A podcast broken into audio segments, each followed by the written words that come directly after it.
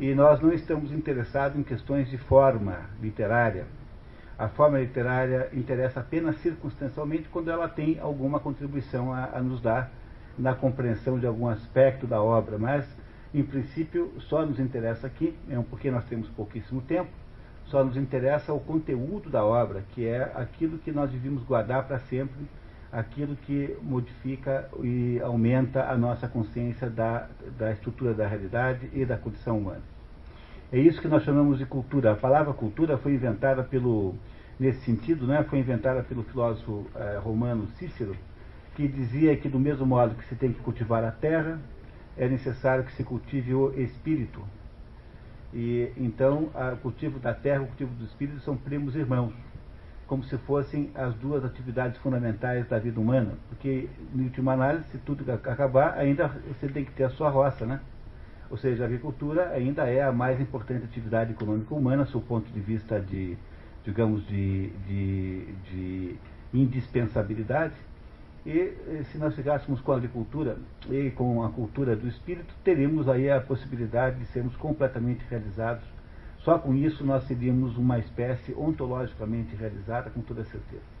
Então, esse grande filósofo romano, Cícero, dizia que do mesmo modo que se cultiva o espírito, a terra, deve se cultivar o espírito também. Não é isso? Tá? Então, o Cícero falava em uh, cultura animi, cultura da alma, que é para um, um, romano a mesma coisa que cultura do espírito, cultura anime. Cultura anime é isso que nós fazemos aqui. Não estamos interessados na, na, no sentido formal da obra, queremos apenas nos uh, apropriar do conteúdo da obra. Como vocês também já sabem, essa, essa nossa metodologia aqui dispensa a leitura prévia do livro, mesmo porque nós sabemos que é muito difícil que vocês possam cumprir com um compromisso dessa, dessa natureza, porque a vida prática aí, é, tal, a que estão submetidas todas as pessoas aqui, impede na prática, então nós não temos essa esperança é, otimista de que vocês vão ler a obra antes da, do, do nosso encontro, embora eu sei que alguns de vocês leem, e, e, em todo caso, para que a gente possa garantir que estamos todos falando do mesmo assunto, há aí um resumo, sempre como sempre, e esse resumo de hoje vocês receberam aí, está na mão de vocês, nós vamos ler esse resumo em voz alta. A Clara, nossa leitura oficial, está de volta, apesar de ter gaseado o nosso último encontro. E, eu posso brigar, falar assim com ela porque ela é minha filha, então então não há nenhuma, nenhuma chance dela, dela ficar aborrecida comigo de verdade. Né? E, e, e, e, o que eu queria muito dizer é que, é, como trata-se de um texto filosófico, nós não podemos uh, lidar com esse texto do jeito que nós lidamos com um texto, digamos, ficcional, porque nós vamos ter que ir conversando sobre o sentido do texto pela, pelos caminhos, ao longo do caminho, senão a gente não vai entender o que ele quer nos dizer aqui.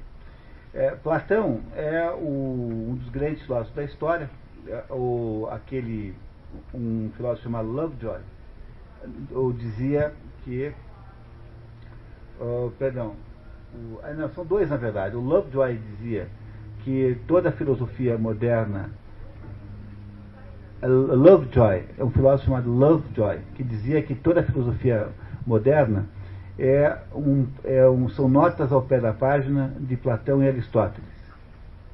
E o Whitehead, aquele outro filósofo matemático, Whitehead, no inglês, dizia que esse dizia que é, era tudo é, nota ao pé da página de Platão.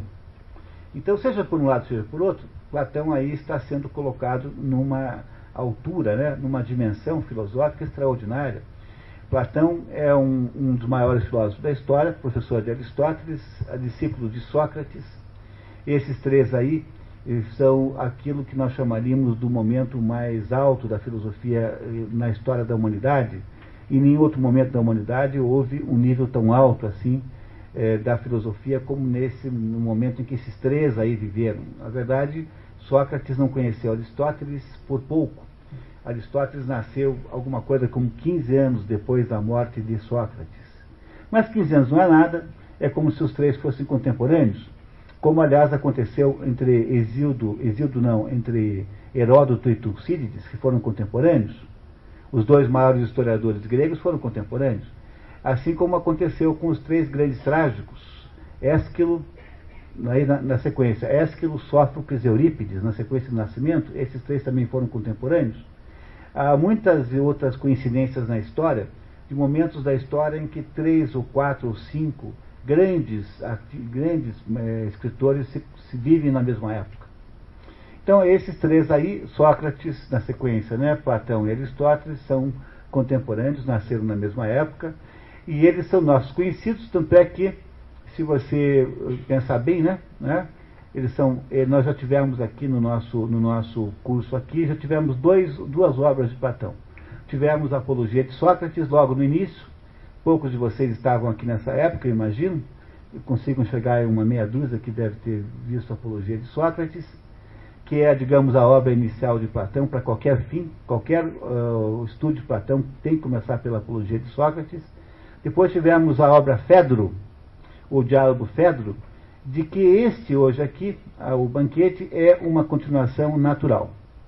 Né? O banquete é uma continuação natural de Fedro, por isso é que ele foi escolhido é, como nosso livro de, de, deste ano aqui. Tivemos Fedro ano passado, teremos esse ano é, é, o banquete, o ano que vem vamos ter a República.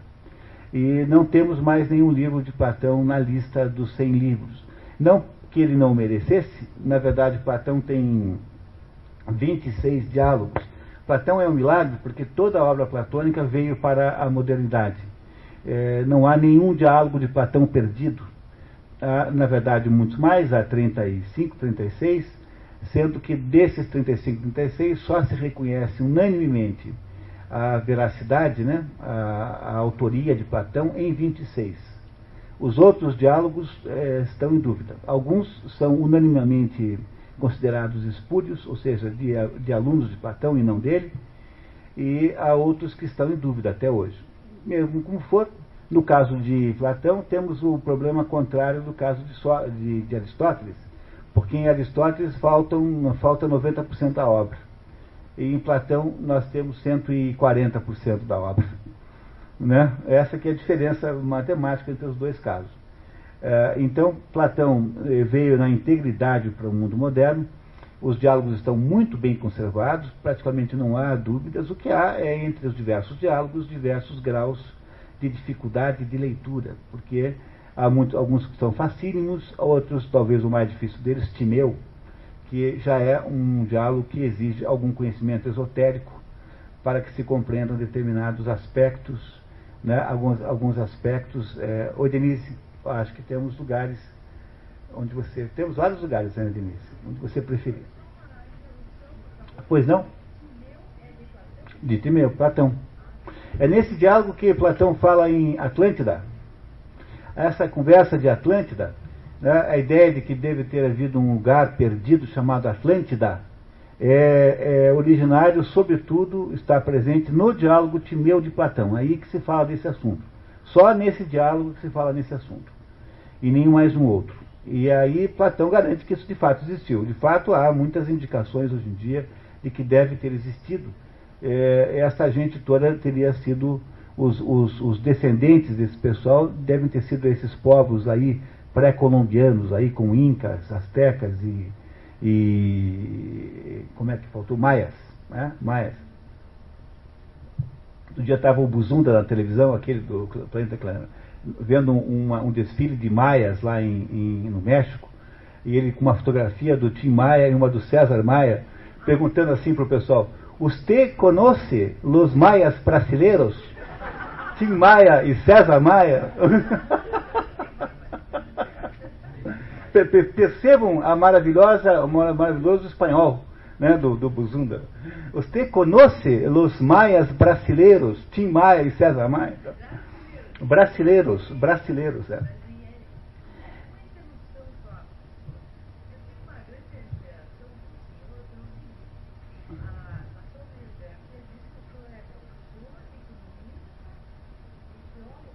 Não, eu sou, eu sou, eu sou, eu sou formado em economia e em letras.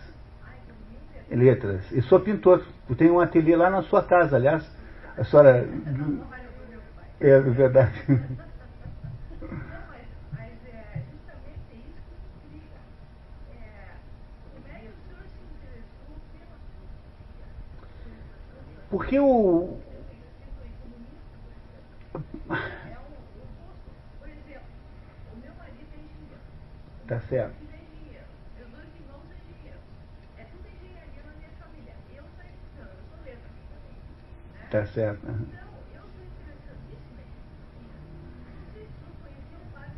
Conheci muito bem. Foi um professor, Padre Edmundo Dré, foi um professor.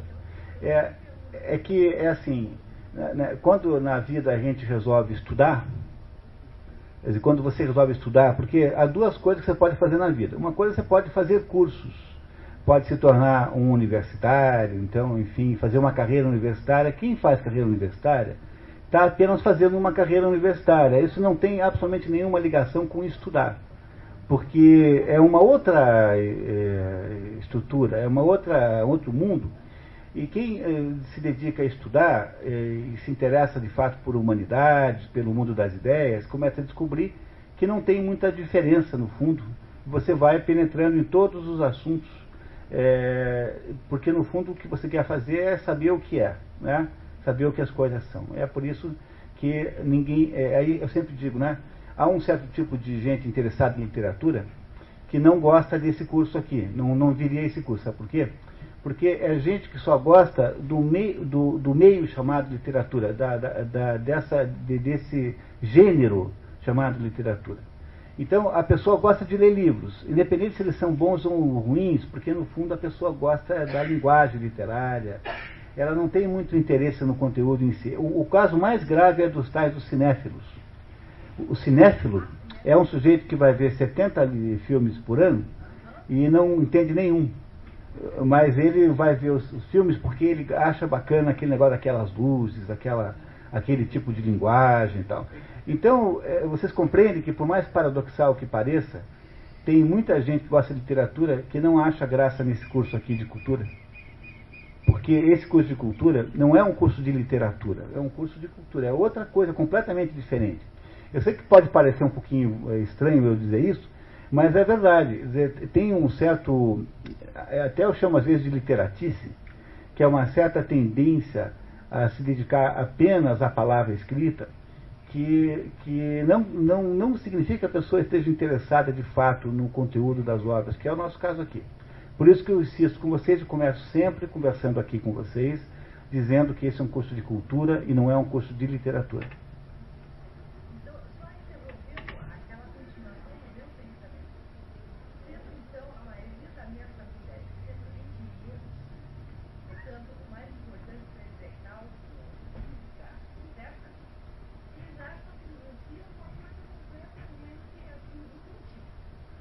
É.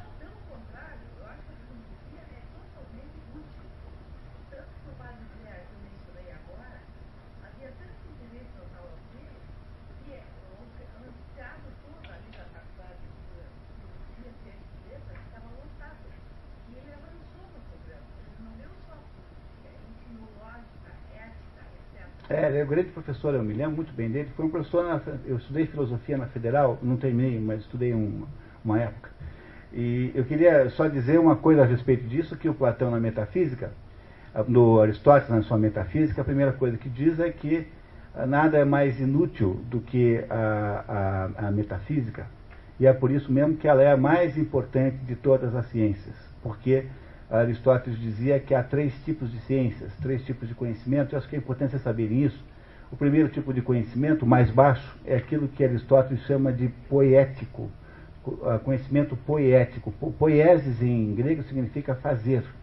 Então, o conhecimento poético é aquele que permite que a pessoa produza alguma coisa concreta, como, por exemplo, um marceneiro que faz uma mesa, um poeta que faz uma poesia, um, um, um político que faz um discurso, uma, qualquer ato de fazer alguma coisa que seja externa, quem faz, o que gera alguma coisa externa, é a poiesis. Então, o primeiro tipo de conhecimento é o conhecimento poético, que é o mais baixo dos três. É aquele do sujeito que faz alguma coisa concreta. O segundo tipo de conhecimento, segundo Aristóteles, é o conhecimento prático. E prático é o conhecimento de como é que você faz para se comportar na vida. Quer dizer, é aquele, é aquele conhecimento de natureza moral, tanto para o indivíduo quanto para o, o, a gestão do Estado. Então, o conhecimento prático, para esse tipo de conhecimento, Aristóteles criou dois livros, um chamado Ética Nicômaco e o outro chamado Política. São livros práticos, no sentido aristotélico da palavra prático. Então, para, para Aristóteles, fabricar um copo d'água não é prático, é poético. A palavra poética de onde vem a palavra poesia, a mesma origem. Então, poético é o conhecimento construtivo, aquele que produz alguma coisa que transcende quem está fazendo. É, é que no, no poético, o que, por exemplo, a Patrícia, quando fez esse resumo aqui, isso aqui é uma obra é, concreta. Essa obra não é a Patrícia, tá? Então ela está fora da Patrícia. Por isso aqui ela é uma obra desse. O conhecimento para fazer o resumo é do terceiro tipo. Agora, o conhecimento do segundo tipo, que é o prático, esse não, esse está dentro da pessoa. Você se comporta de um jeito só, portanto nunca transcende a sua própria pessoa. Então, o conhecimento prático para Aristóteles é o conhecimento de saber se comportar na vida. Não só a pessoa, como o Estado. Então, é um conhecimento, digamos, de natureza moral. Isso é o conhecimento prático. E por último, há o conhecimento mais alto de todos, chamado conhecimento teorético, que é o conhecimento que não serve para nada, a não ser para saber como as coisas são, e portanto é o mais alto de todos, é o mais nobre de todos os conhecimentos. Dentro do conhecimento teorético, há três divisões, há três tipos de conhecimento teorético, é, que são os seguintes, do mais baixo para o mais alto. O mais baixo é o conhecimento científico, que é a física, como um grego chamaria assim, né? Para um grego, física é o conhecimento das coisas que mudam, portanto, do mundo físico. Físico é o que nós chamamos de mundo científico hoje em dia. Há um segundo conhecimento um pouco maior, dentro, tudo isso dentro do teorético, que é a matemática, e um, um conhecimento maior de todos, mais alto de todos, que é o conhecimento daquilo que não muda nunca, que é o conhecimento daquilo que é metafísico, que é a metafísica. Então, se vocês quiserem uma repetição rápida, há três graus de conhecimento segundo Aristóteles. O grau mais baixo, conhecimento poético, tudo que envolve coisas práticas. O segundo grau, intermediário, conhecimento prático, que envolve comportamento humano. E o primeiro conhecimento em cima, que é o conhecimento teorético, que por sua vez tem uma tripartição, sendo que o mais baixo dos três é o conhecimento é o conhecimento da física, portanto, da, do que se chama hoje em dia de ciência. Em seguida vem a matemática. E, em primeiro lugar, no topo de tudo, o conhecimento metafísico, que é o conhecimento daquilo que não muda jamais. Porque o que está em, em contraposição ao mundo físico, que é aquilo que muda, é que está acima, que é o mundo, um mundo que não muda. Nós vamos voltar a esse assunto mais tarde, vocês não se importarem, porque quando formos avaliar o nosso texto de hoje, a gente vai chegar lá e vai entender um pouquinho melhor isso. Bom, então, apenas para continuar aqui, pessoal, não nos perdemos, vocês receberam aí uma pequena biografia de Platão.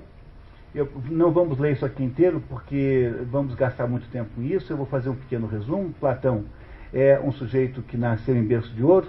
Ele tinha uma aparência física estranha, por isso que chama-se Plato. O nome de Platão, na verdade, não é Platão. Tá?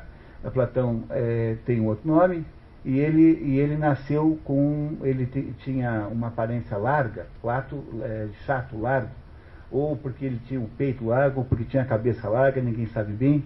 Ele acabou recebendo esse apelido, Platão. Platão não é o nome verdadeiro de, dessa pessoa. Né? O nome dele é Aristóteles. O nome de Platão, Aristóteles. Não precisa anotar, não está aí no texto que vocês receberam. Nessa cronologia que vocês receberam, está escrito tudo isso aí. Platão é um descendente de Péricles, por pai de mãe. Ele é, portanto, da fina aristocracia grega, ateniense. Sempre que eu digo grego aqui, vocês me perdoarão sempre, estou sempre errado, porque Grécia é o um nome romano para o conjunto dos helenos, é o um nome mais moderno do que essa época. Nenhum grego chamou-se grego, nunca. Então eu falo grego assim por força de expressão, mas eu estou sempre errado porque na verdade nós vamos tratar aqui hoje praticamente só de atenienses. A, a tal da Hélade antiga era uma federação, ou mais ou menos é, conflituosa, de cidades-estados que eram basicamente ilhas, ilhas pequenas com pouca população, nunca tinha cidades grandes, exceto Atenas, que nunca foi também grande coisa a população. E essas cidades-estado eram cidades-estados, né?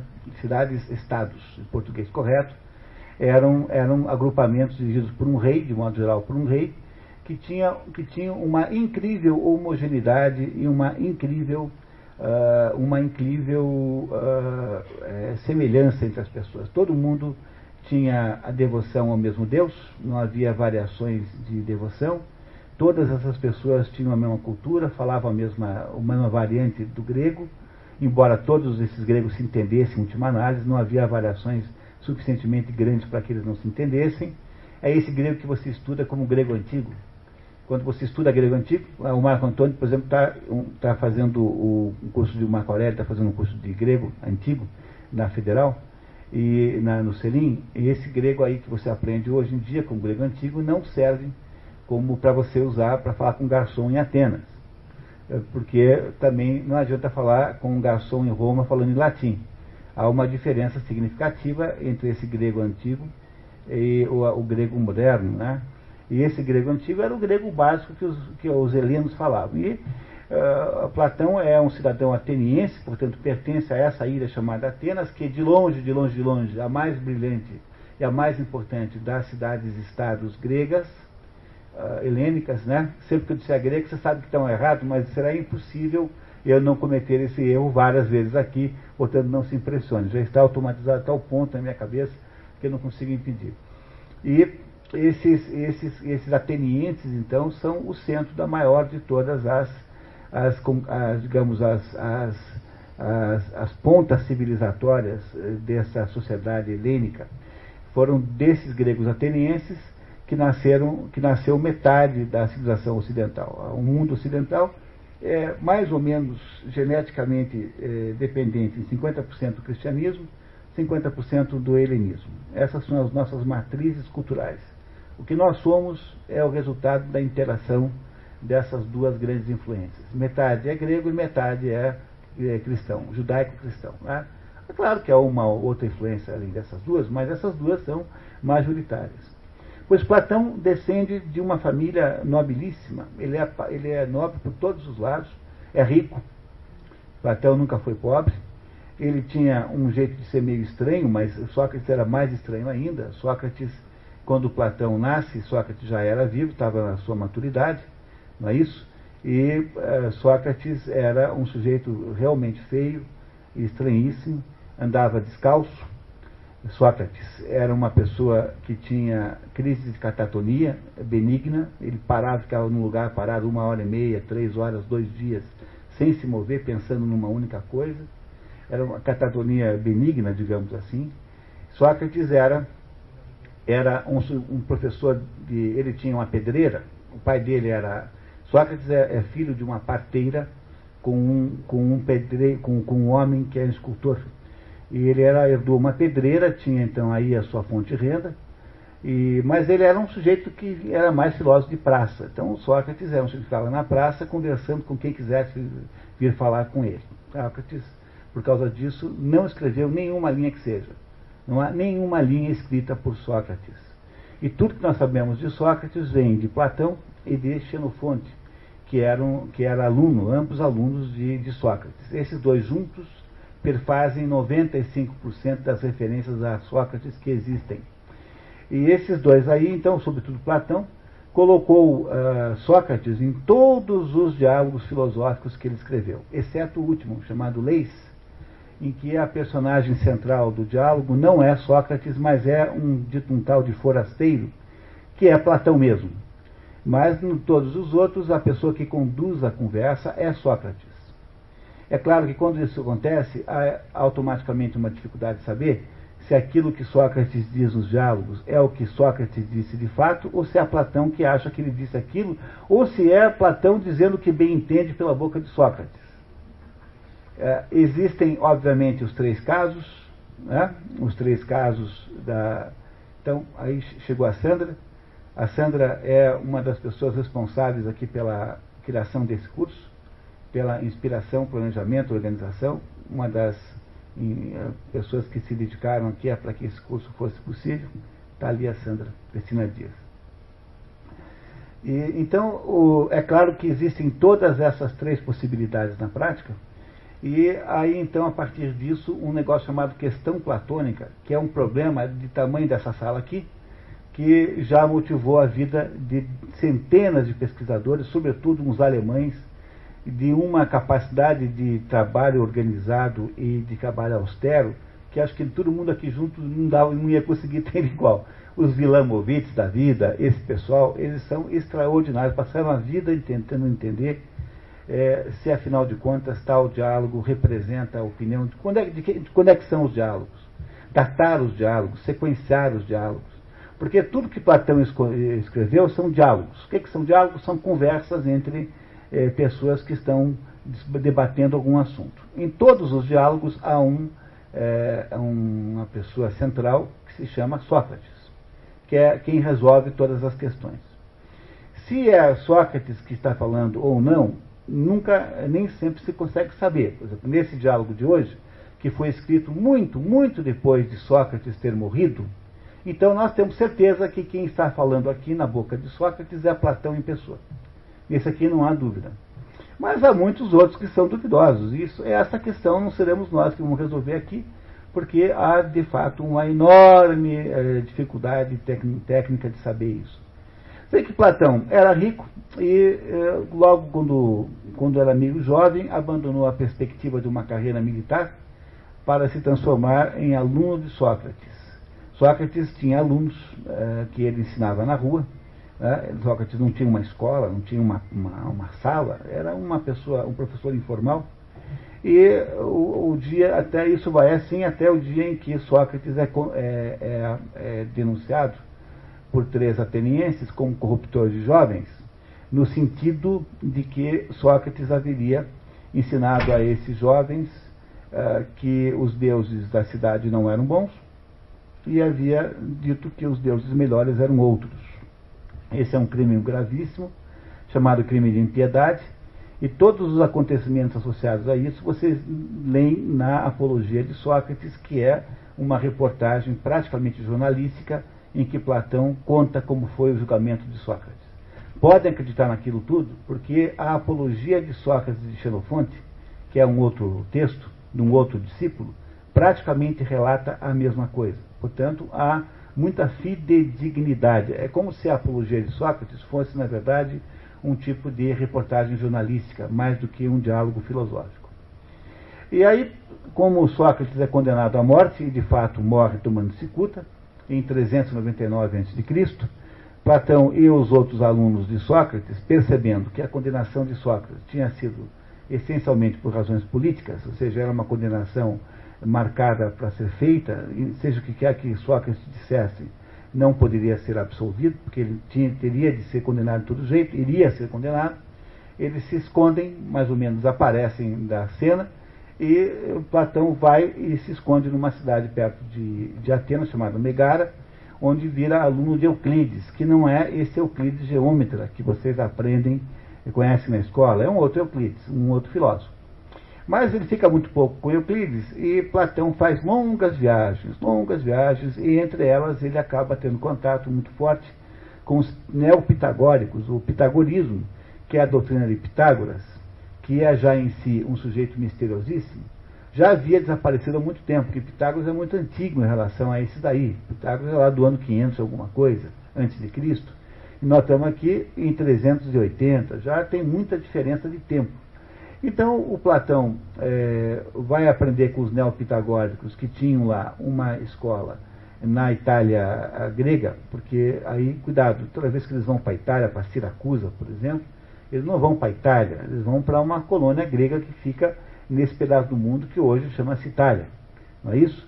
Né? Então, o Platão, lá em Siracusa, conhece esses, esses neopitagóricos e, de alguma maneira, torna-se um pouquinho pitagórico. E depois a gente vai entender no texto o que é que significa isso. E Platão cria a ideia, uma grande ideia que ele achava que era a grande ideia da vida dele, que era a ideia do rei filósofo. A ideia de que, opa, chegando pessoas que não vem a tempo. Tá?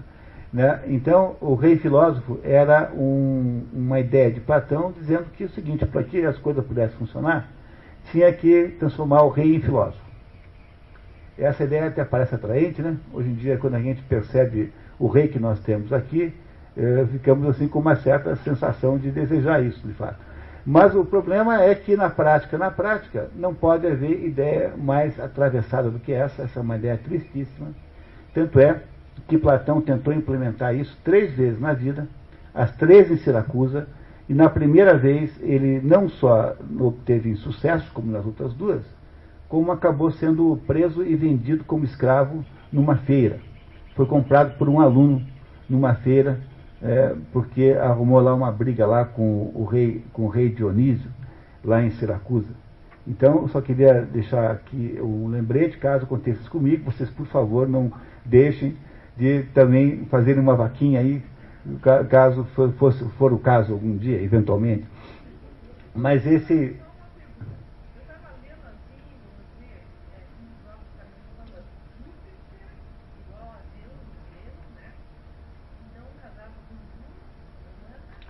Era. Não, era, era. Era, era em grego, é, é, Juno em, em latim.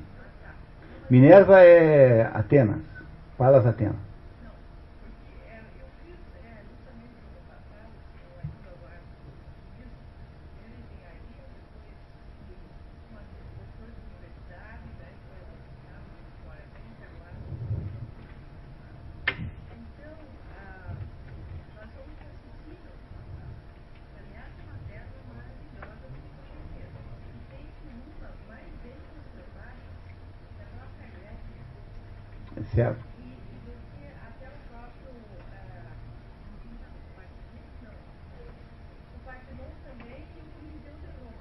Certo. É, porque tem, tem cultura grega total lá, né? É isso.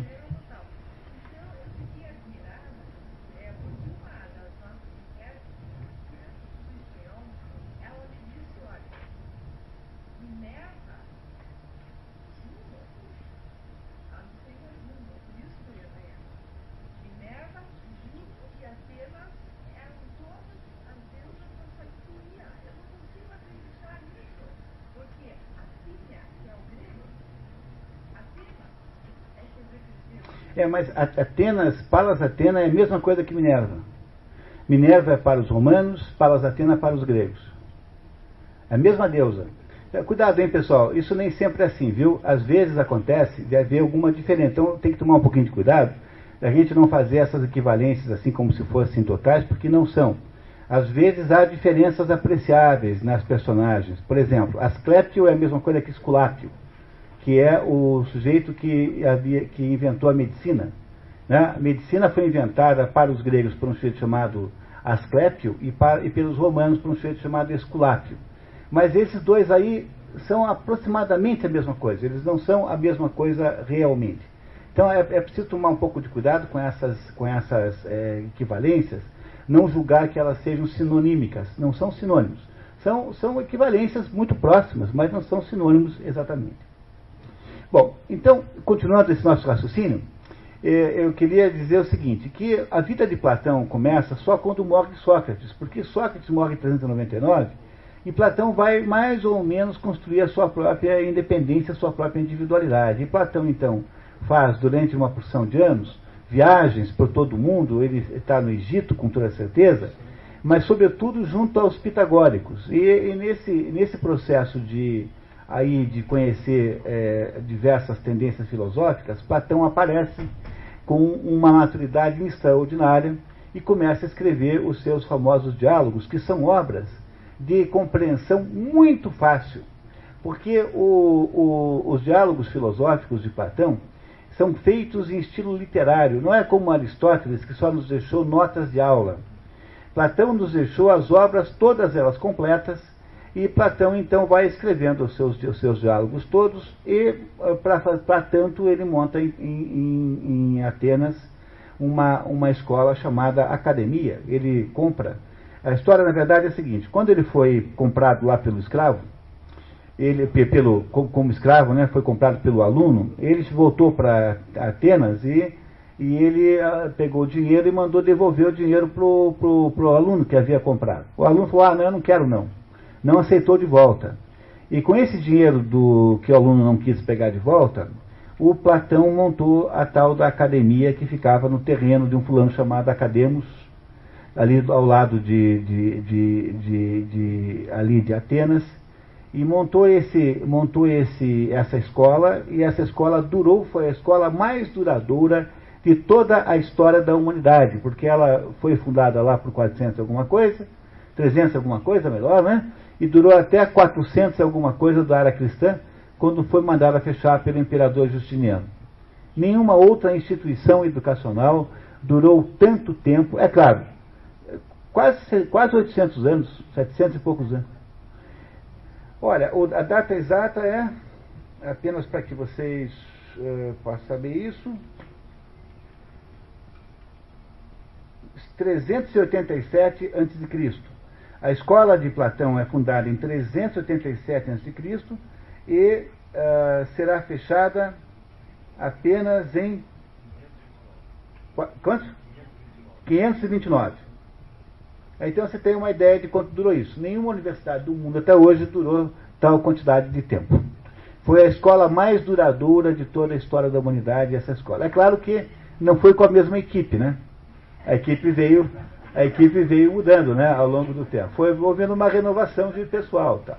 Né? Foram dando chances para os mais novos. Né?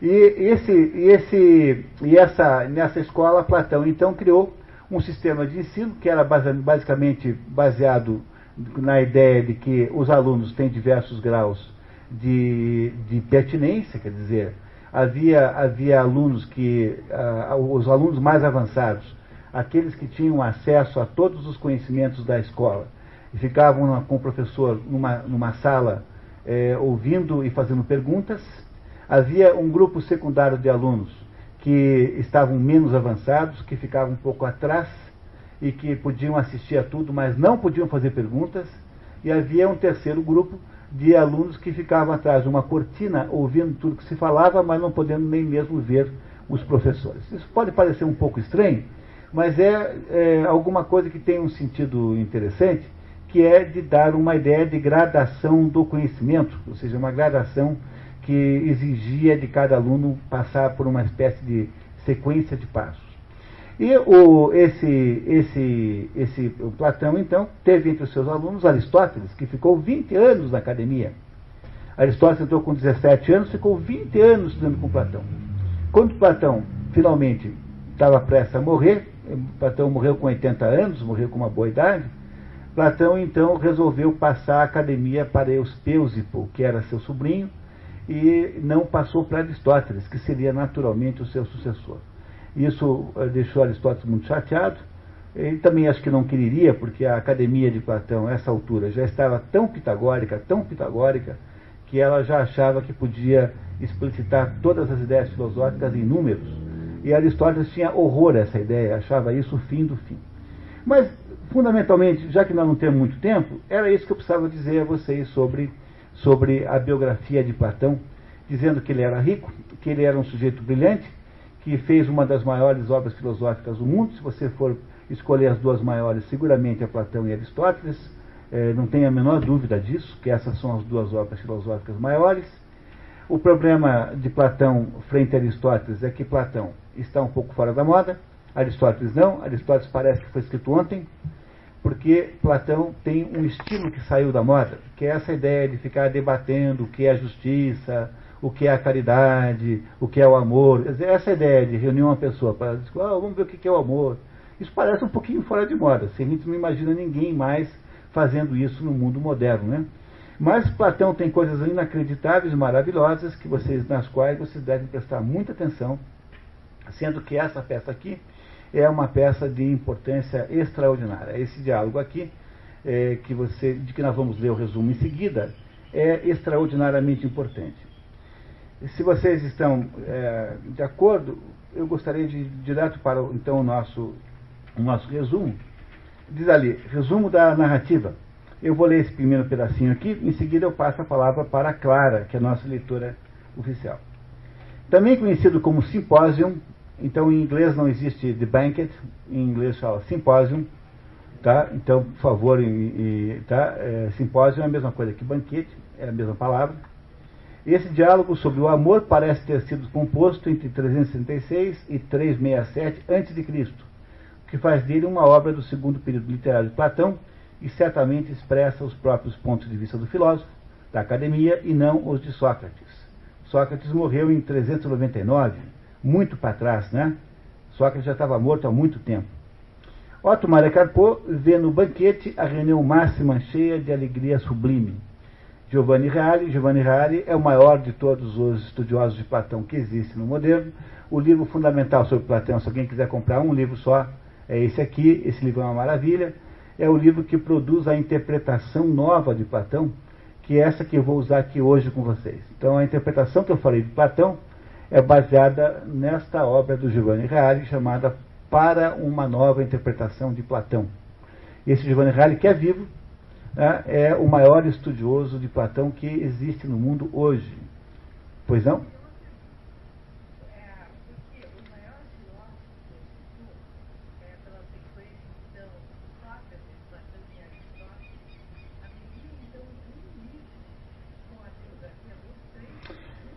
Olha, há o famoso livro é, lá de Diógenes, Diógenes Laércio, chamado A Vida dos Grandes Filósofos, que é o livro que mais velho que se conhece de biografia. Agora, eu não sei dizer se esse é o melhor, porque, na verdade, o livro do Diógenes Laércio é um pouquinho assim, digamos, não é que seja fantasioso, é um livro assim, digamos, que, que produz uma certa... É um livro que já foi escrito muito depois da vida desses filósofos, e que é um pouco fofoqueiro, assim, diria. Tá? Então, existe muita e muita obra sobre Platão. É, é, Sócrates não tem obra, então, sobre Sócrates, nós só temos as informações de Platão e Aristóteles. O que é melhor pensar não é pensar em livros, é pensar em autores. Então, aí diria que, para o Platão, os melhores autores são o Paul Friedlander e o Giovanni Reale. São Friedlander, né? Paul Friedlander, um alemão, e o Giovanni Reale. São os dois maiores autores contemporâneos sobre Platão. De quem? Para uma nova interpretação de Platão. Para uma nova interpretação de Platão. Esse é o livro central sobre Platão que você pode ler hoje. É uma verdadeira maravilha, viu? Tá? Podem confiar nisso. Eu vou fazer a interpretação hoje do nosso diálogo do jeito como ele interpreta aqui, quer dizer, não, não, não que ela esteja aí no livro, mas com a mesma metodologia, e vocês compreenderão o que é que eu estou dizendo. Otto Maria Carpo, né, para Giovanni Rari, no seu Eros Mediator Demon, Eros Mediator Demon significa Eros Mediador do Diabo, né, é, melhor, significa Eros Demônio Mediador, e depois entenderão por que, que ele diz isso. O banquete é um complexo e belíssimo jogo de máscaras que representa a cultura da época em todas as suas formas, mediante uma, uma dinâmica dramatúrgica extraordinária.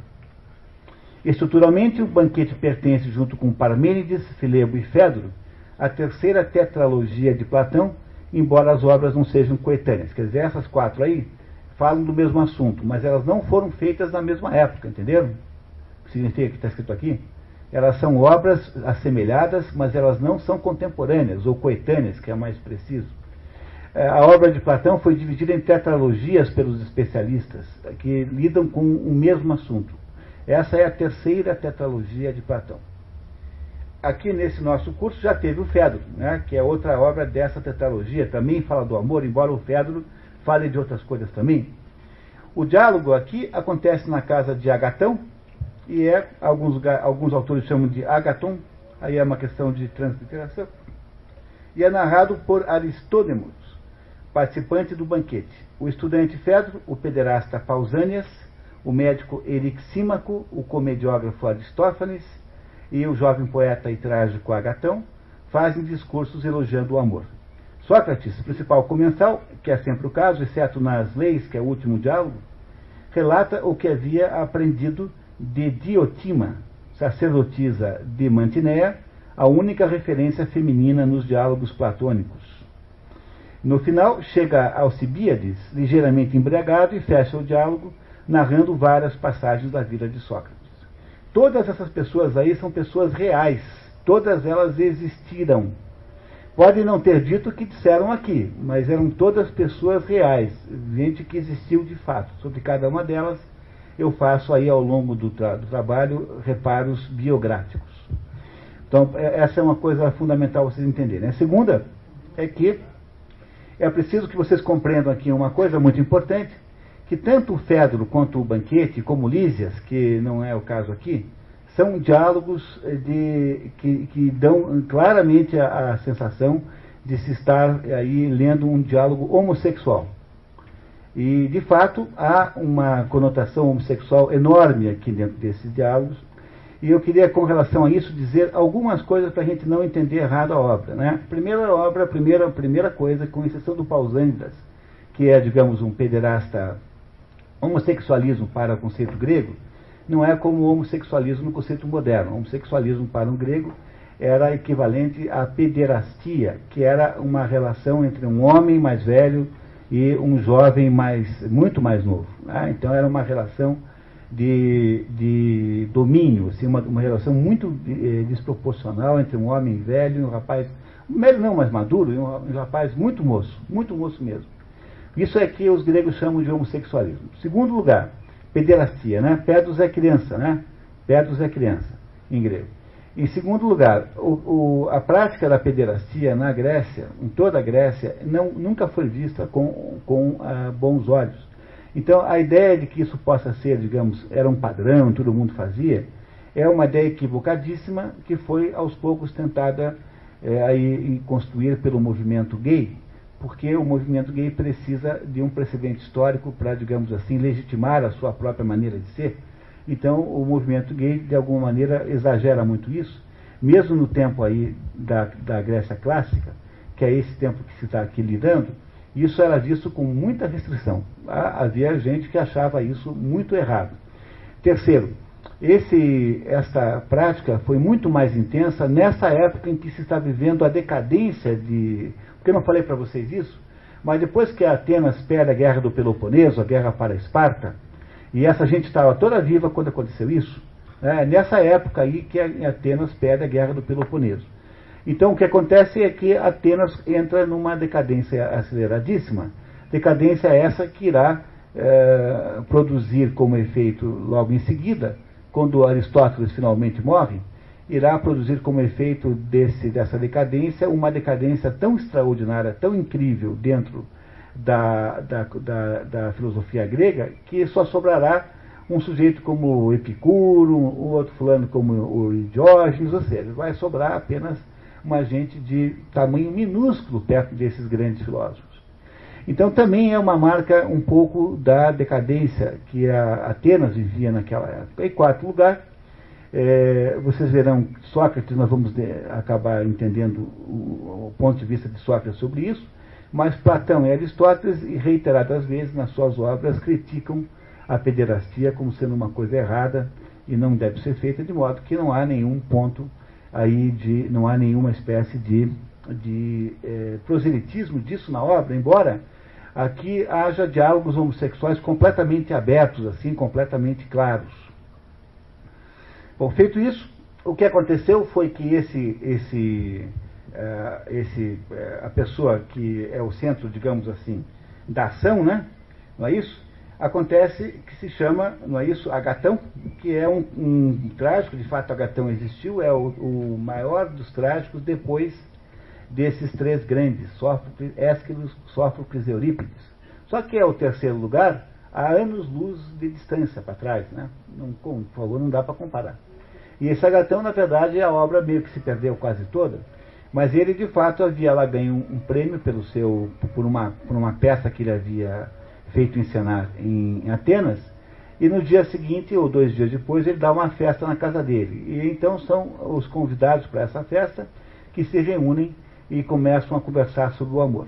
Platão conta isso com uma capacidade literária incrível. Vocês acharão que é um romancista moderno contando a história. Né?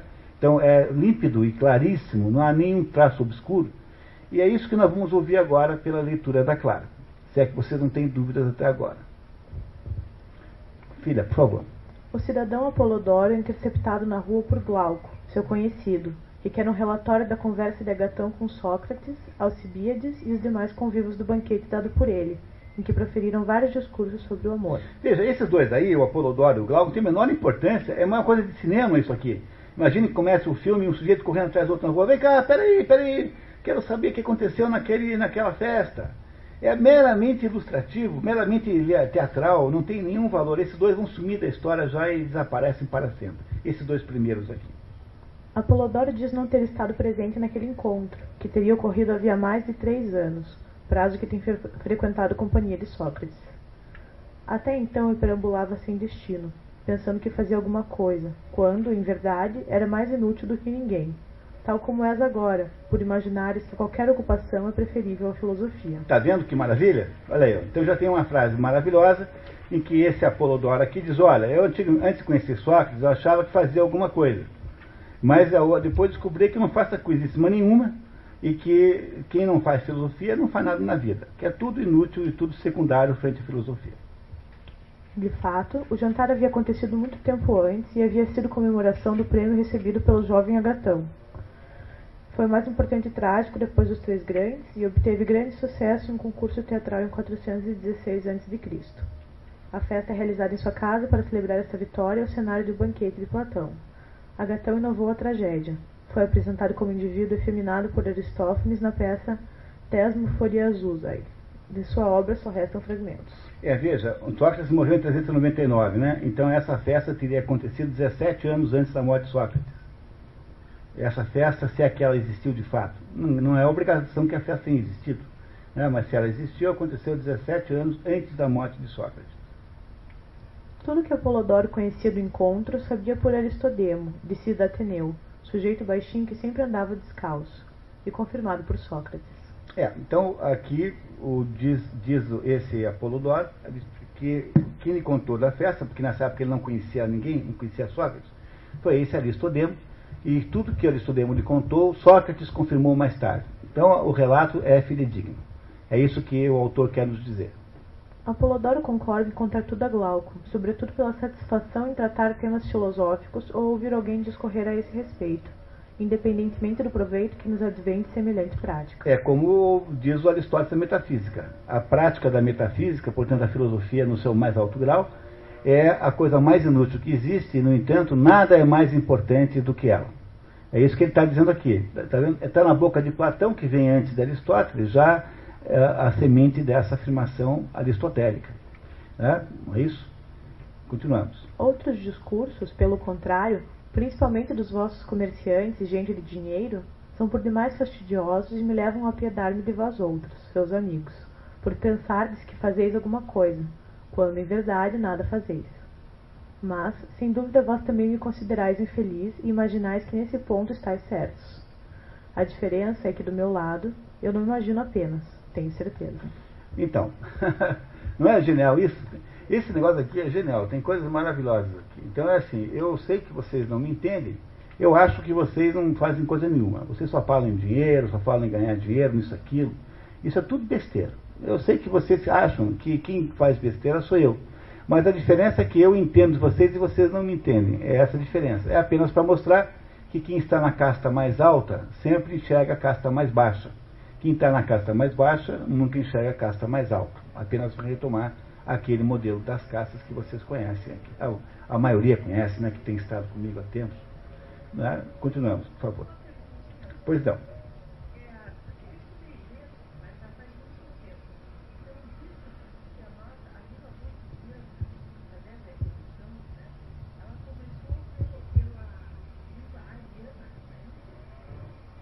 Indo-europeia, né? há um tronco, um tronco original na, chamado indo-europeu, de onde vieram todas as línguas modernas, todas as línguas ocidentais, digamos assim. Indo-europeu, o nome desse idioma original. E esse é uma espécie de tronco. É, na verdade, a história da Torre de Babel. A, ideia da Torre de Babel é que antes dela, a interpretação bíblica daquilo, havia uma língua comum que foi dando origem a todas as outras. E é, a, o, fato perturbador nessa história é que quando você julga isso verdade, então você começa tendo que imaginar que as línguas subsequentes a essa original são todas, de alguma forma, decadências dessa original. É por isso que quando a gente procura falar, digamos assim, cientificamente, nós usamos palavras gregas e romanas. Nós vamos para trás e não para frente. As, as línguas que antecederam a nossa língua portuguesa são mais sofisticadas que o português, por exemplo, pela própria presença de declinações. A nossa língua é uma espécie de latim mal falado. E o português o que é? É um latim mal falado né, um latim bárbaro, barbarizado, não é coisa nova, vocês passaram a vida ouvindo a última flor do, do laço, inculta e bela. Né? Então, é, todas as línguas modernas são menos sofisticadas que as que antecederam.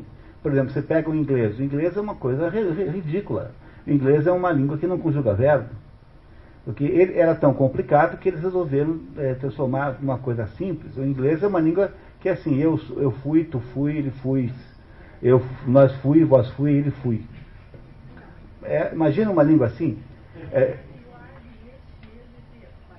é, mas, é, mas esse é o problema, quer dizer, as línguas modernas são como se fossem, é, fossem é, digamos, é, decadências, fossem degenerações das línguas que antecederam.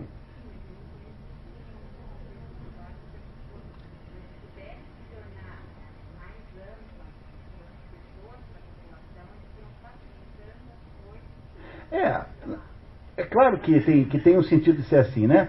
Mas se você uh, for pensar no mito da Torre de Babel, então é provável, como há uma espécie de convergência para uma central, é provável que houvesse uma língua só no mundo. Isso é muito provável.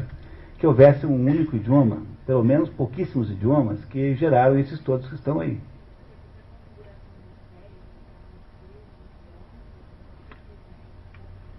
É a mesma? É, é isso mesmo. Continuamos, pessoal. Vamos lá. Apolodoro começa a repetir o relato de Aristodemo que teria encontrado Sócrates saído do banho e ainda de sandálias, o que muito raramente acontecia. E Sócrates não andava de sandálias, Sócrates andava descalço o tempo todo. Portanto, andar de sandálias era uma coisa originalíssima para Sócrates. Sócrates andava descalço a caminho do banquete de Agatão e levado Apolodoro com ele, embora sem convite de Agatão, mas como seu convidado. É, Sócrates, esse, o que, o que conta a história, é que é esse Aristodemo, que é o narrador interno, né? E estaria indo para casa, foi a casa de Sócrates, encontra Sócrates saindo para o banquete do Agatão. Né? E aí então é levado junto pelo Sócrates. No caminho, Sócrates ensimesmou-se e ficou para trás e como Aristodemo se detivesse com a intenção de esperá-lo, mandou que fosse na frente. É o tal do, da, da catatonia benigna.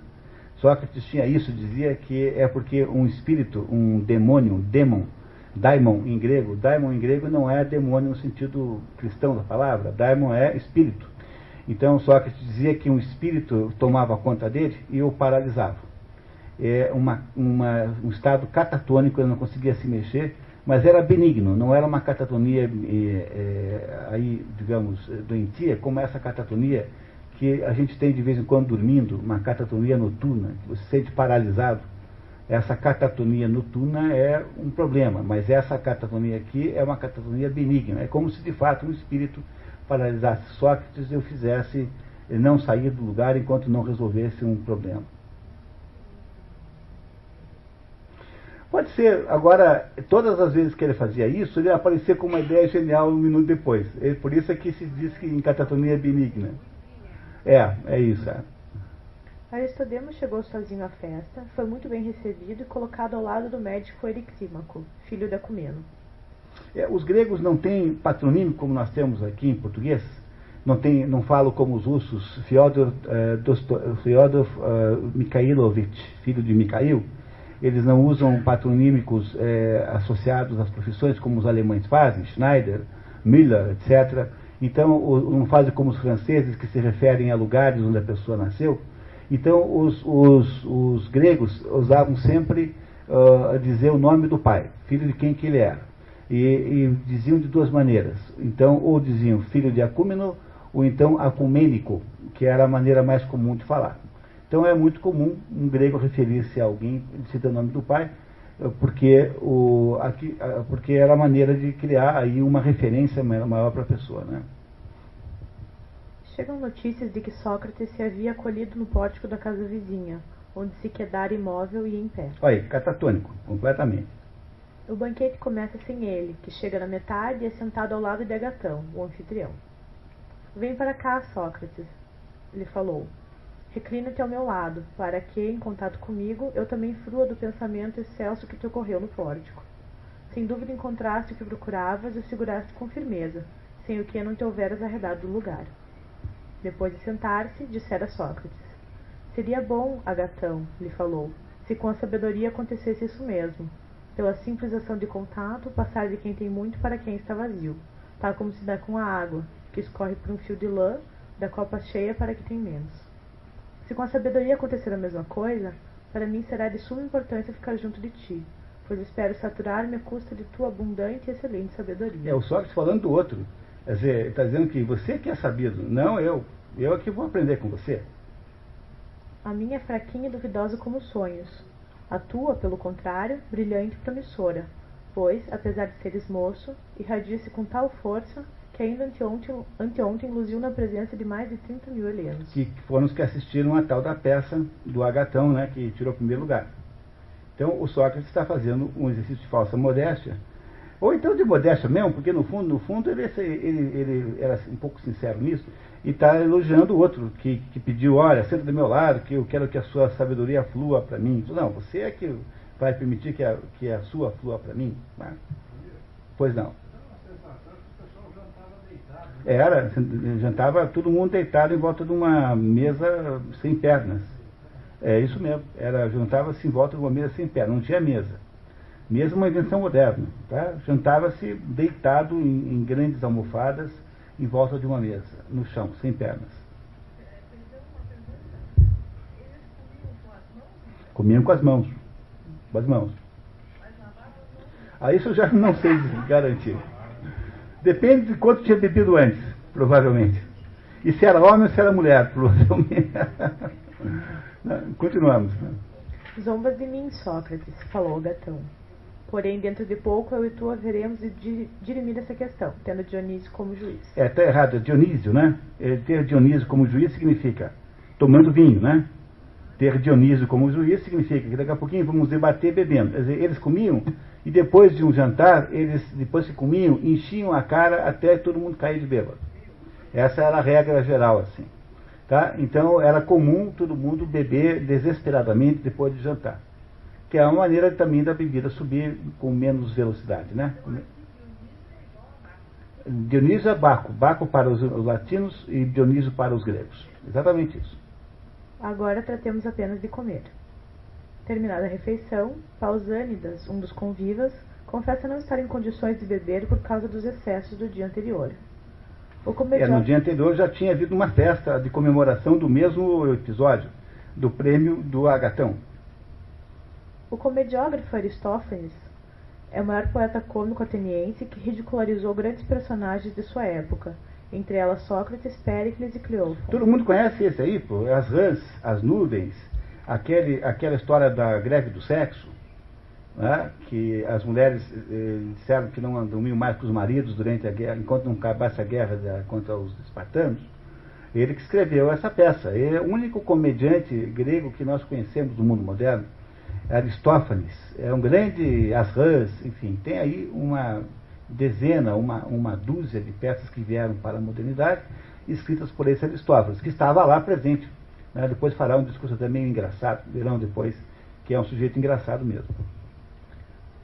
O comediógrafo Aristófanes, presente, concorda. Estava todo mundo de ressaca, né? Da noite, no dia anterior. O próprio Agatão revela estar sob o peso dos mesmos excessos Fedro, um estudante, é da mesma opinião. E esse Fedro é aquele Fedro da, do outro diálogo que nós já lemos aqui no passado. O Fedro do outro diálogo é esse Fedro aí. Tá? É, to, quase todas as personagens que são citadas nos diálogos de Platão são homenageados com nomes de diálogos. Esse Fedro nós já conhecemos. É um jovem né, que é a pessoa que, em Sócrates conversa no diálogo anterior, a maior parte do tempo é o Fedro. Todos concordam com a proposta de não se embriagarem naquela reunião, mas beberem apenas por passatempo. Está vendo? Quer dizer, a proposta é de não, não beber demais. Beber um monte, mas demais não. Tá. O Muito grupo bem. dispensa a flautista e decide dedicar o dia a discursos. Euxímaco lembra que Fedro vive reclamando de que se fazem hinos e peãs a todas as divindades, e até mesmo para coisas como o sal, as luzes de sua utilidade, mas menos para Eros, com que fica esquecido um deus tão poderoso. Então o Fedro diz, olha, vive dizendo que, pô, para Eros, Eros nunca ninguém faz festa nenhuma, ninguém faz homenagens a Eros. Então esse Fedro aparece com a ideia de que naquele jantar ah, ah, os assuntos dos discursos serão o amor, Eros, né? Ou amor, é, vem a ser a mesma coisa. É, vocês não estão achando facílimo de ler isso? Está muito fácil, né? É facílimo de ler Platão, é, sob o ponto de vista da, digamos, da, do contexto fabulatório, né, da narrativa, não é isso? Facílimo, né? Continuamos, por favor. Combinam de todos fazerem elogio a Eros, por ordem da esquerda para a direita, a começar por Fedro, de que havia partido a sugestão. Sócrates apoia a proposta, confessando não entender de nada mais senão do amor. Viu? Sócrates gostou da ideia. Falou, olha, eu de fato só entendo de amor. Portanto, se a gente vai falar de amor, é comigo mesmo. Tá? Vamos lá. Pois não.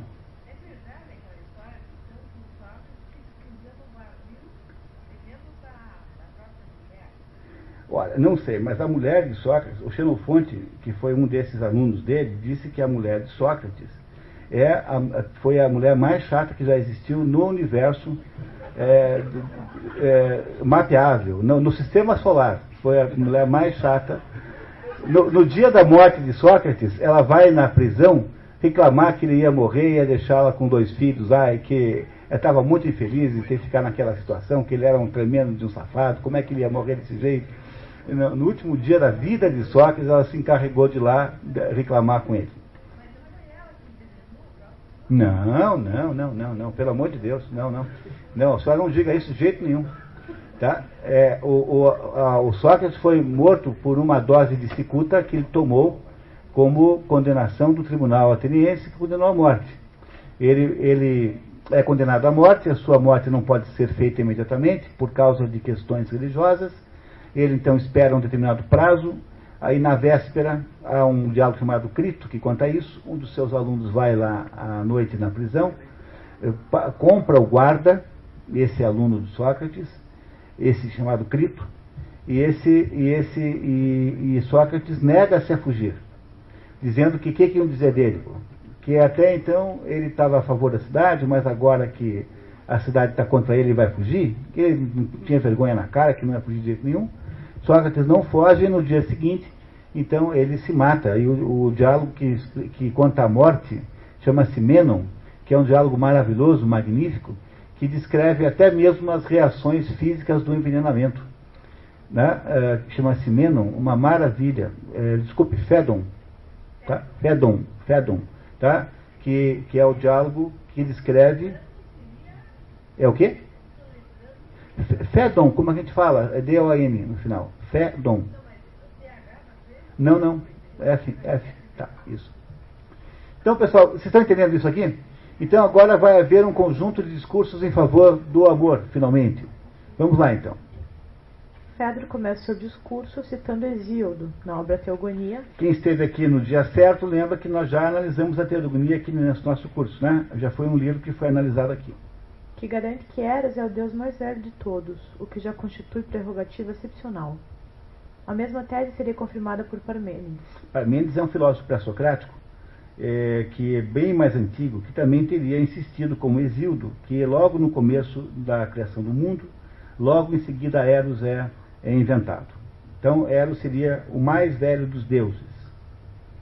Fedro aprecia a senioridade de Eros. É, desculpa, aqui tem um erro, tá? Não é Fedro. É Agatão, tá? Corrijam isso, por favor. Esse Fedro aí não é Fedro, é Agatão. Tá errado, tá? Risquem, por favor, é Agatão. Depois de Parmênides, é, confirmada por Parmênides, daí diz Fedro aprecia. Esse Fedro não é Fedro, é Agatão. Agatão aprecia a senioridade de Eros. De meu lado, não sei de maior bênção para um jovem no começo da vida do que um amante virtuoso, nem para esse do que um amigo nas mesmas condições. Tá, aí claramente é uma descrição de uma relação pederástica, né? Em que esse Agatão, que é um jovem, é, vê no fato do, do Eros ser velho uma, uma, uma espécie de complementação natural a essa ideia de que os jovens são tutelados né, e submetidos sexualmente aos velhos no começo da vida. Fedro resume sua visão do amor. É a mesma coisa, tá? É, tá errado também, é agatão. Não sei o que aconteceu aqui, é agatão de novo, tá? E agora pergunto, de que se trata? Vergonha de praticar más ações e emulação para o belo, sendo que nem as cidades nem os homens em particular conseguirão jamais realizar algo nobre ou grandioso. Perdão, escuta pessoal. Perdão. Eu que estou falando besteira, tá? É o Fedo sim dos dois casos. Eu não, olha, eu não vivi nada, hein? Não vivi nada no almoço. Tá? Esse, aí que está o mal, a Denise falou, se eu tivesse vivido estaria normal, né? Mas não é nem no caso nem no outro. É o Fedro daquele jovem que está ali, tá? Desculpem, eu confundi os dois jovens. É Fedro nos dois casos.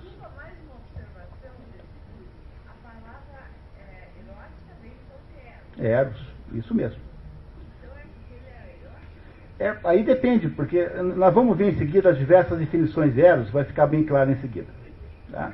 Continuamos então. É Fedro, viu, nos dois casos. Não desapaguem, por favor. O que eu digo é que o indivíduo que ama, se é surpreendido a cometer alguma ação má, ou quando, por pusilanimidade, suporta alguma ofensa sem reagir à altura, passando-se tudo isso na presença do pai, ou dos companheiros, ou de quem quer que seja, não se amofinará tanto como se ocorrer o fato na frente do jovem da sua predileção. Tá, então aqui vocês têm uma famosíssima passagem que depois deu origem a essa teoria, muito comum ainda no mundo gay, né? de que a, a, essa ligação pederástica teria como grande efeito, como efeito, digamos assim, principal, criar soldados imbatíveis, porque um, dois amantes que vão à guerra jamais eh, eh fariam atos de covardia um, um na frente do outro. E é por isso que essa passagem, essa passagem aqui é a origem dessa teoria, dessa ideia, que vocês já devem ter ouvido falar muitas vezes por aí, de que o amor pederástico seria o amor que daria maior eh, capacidade militar, porque é o que ele está dizendo. É, em Esparta é muito mais praticado do que em Atenas, mas, mas a, a origem da teoria é ateniense, está nesse trecho do livro O Banquete. A tese de que a relação pederástica, porque submeteria um amante ao julgamento constante do outro, geraria então eh, soldados eh, imbatíveis. Tá? É essa tese que está aqui dentro desse pedacinho aqui. É o que vemos também com relação ao amado, que se envergonha muito mais na presença do seu amigo quando apanhado na prática de algum ato condenável. Se houvesse meio de formar uma cidade ou um exército só de amantes dos respectivos amados, melhor base não fora possível encontrar para sua estruturação, por se absterem da mínima torpeza todos os seus componentes e se estimularem reciprocamente na prática do bem. Viram? Essa ideia aqui, tá? É, é originária nesse trecho aqui, essa ideia. Mas, juntos, nos combates, apesar de serem em número reduzido, venceriam, por assim dizer, o mundo inteiro.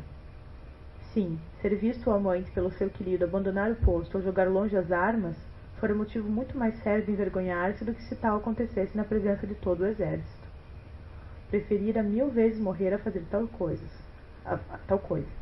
Quanto abandonar o amado e não socorrê-lo em algum lance perigoso, não há indivíduo pusilânime que o amor não encha de entusiasmo para levá-lo a igualar seus varões mais conspícuos. É, pusilânime é covarde, né? Pusilânime é covarde. Não é isso? Conspícuo é eminente, notável. Então, atado por uma relação de amor com o outro soldado, então até os mais covardes se comportariam como se fossem heróis. O que Homero conta da coragem que a divindade insufla em alguns heróis é mais ou menos o que Eros faz com os amantes, quando a eles se associa. Então, o primeiro discurso, né, lembrem né, que cada um vai fazer um discurso agora. O primeiro é o Fedro. Apesar de toda a confusão que eu fiz, né, o primeiro é o Fedro, que é esse mais jovem de todos, que é um estudante, que faz um discurso. O que, que vocês acharam? Não parece um discurso mítico? Faz um discurso tentando localizar as bases míticas, não é isso? Do, da origem de Eros e faz aí um certo discurso uh, em favor da pederastia, de que ele possivelmente é um adepto, né?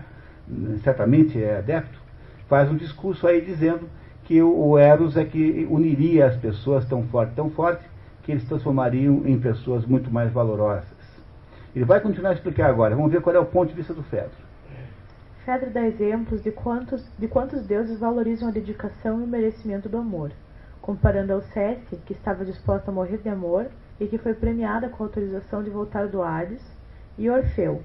Orfeu foi introduzido vivo no Hades para procurar sua amada, Eurídice, que não se dispondo a morrer por amor, encontrou no Hades apenas o fantasma da mulher por causa de que ele fora lhe ter. É, essa Alceste, que é mulher, também tem Alceste homem, mas essa é mulher, ela é uma mulher do Admeto. Admeto é uma personagem mítica que morreu por, por causa dele e ela quando chegou no, no, no Hades, né, que é o inferno grego, é, grego sempre que eu digo grego você sabe que está errado, né? Lembrem disso, né? O inferno, o ponto de vista helênico, ela chega lá e é, e é permitido a ela que volte para a superfície por causa do sacrifício que ela havia feito de morrer pelo seu marido, pelo seu homem, pelo seu amado. E, por outro lado, Orfeu, que é uma criatura de importância incrivelmente grande, Orfeu é a origem dos cultos, dos cultos orfeicos, é um sujeito esotérico, é um inventor da, da lira, é um cantor extraordinário, esse aí que é, tinha uma amada chamada Eurídice, no fundo não estava disposto para morrer por ela, ele desce vivo aos infernos, e chegando lá, o Hades mostra para ela apenas, em vez de devolver a mulher, conforme ele queria, apenas mostra a ela um fantasma da mulher que ele tinha antes. Com isso, o Fértil está dizendo que os verdadeiros, os verdadeiros amantes têm o beneplácito dos deuses, os deuses gostam daqueles que amam verdadeiramente. Então ele está querendo com isso viabilizar né, uh, aquela história. Qualquer forma de amor vale a pena. Não, aquele é Alceste que é homem. É, aquele Alceste é homem que é o. o, o é, é, não, desculpe, é Alceste da obra de Eurípides. É essa mesmo. É essa mesmo. Pois não.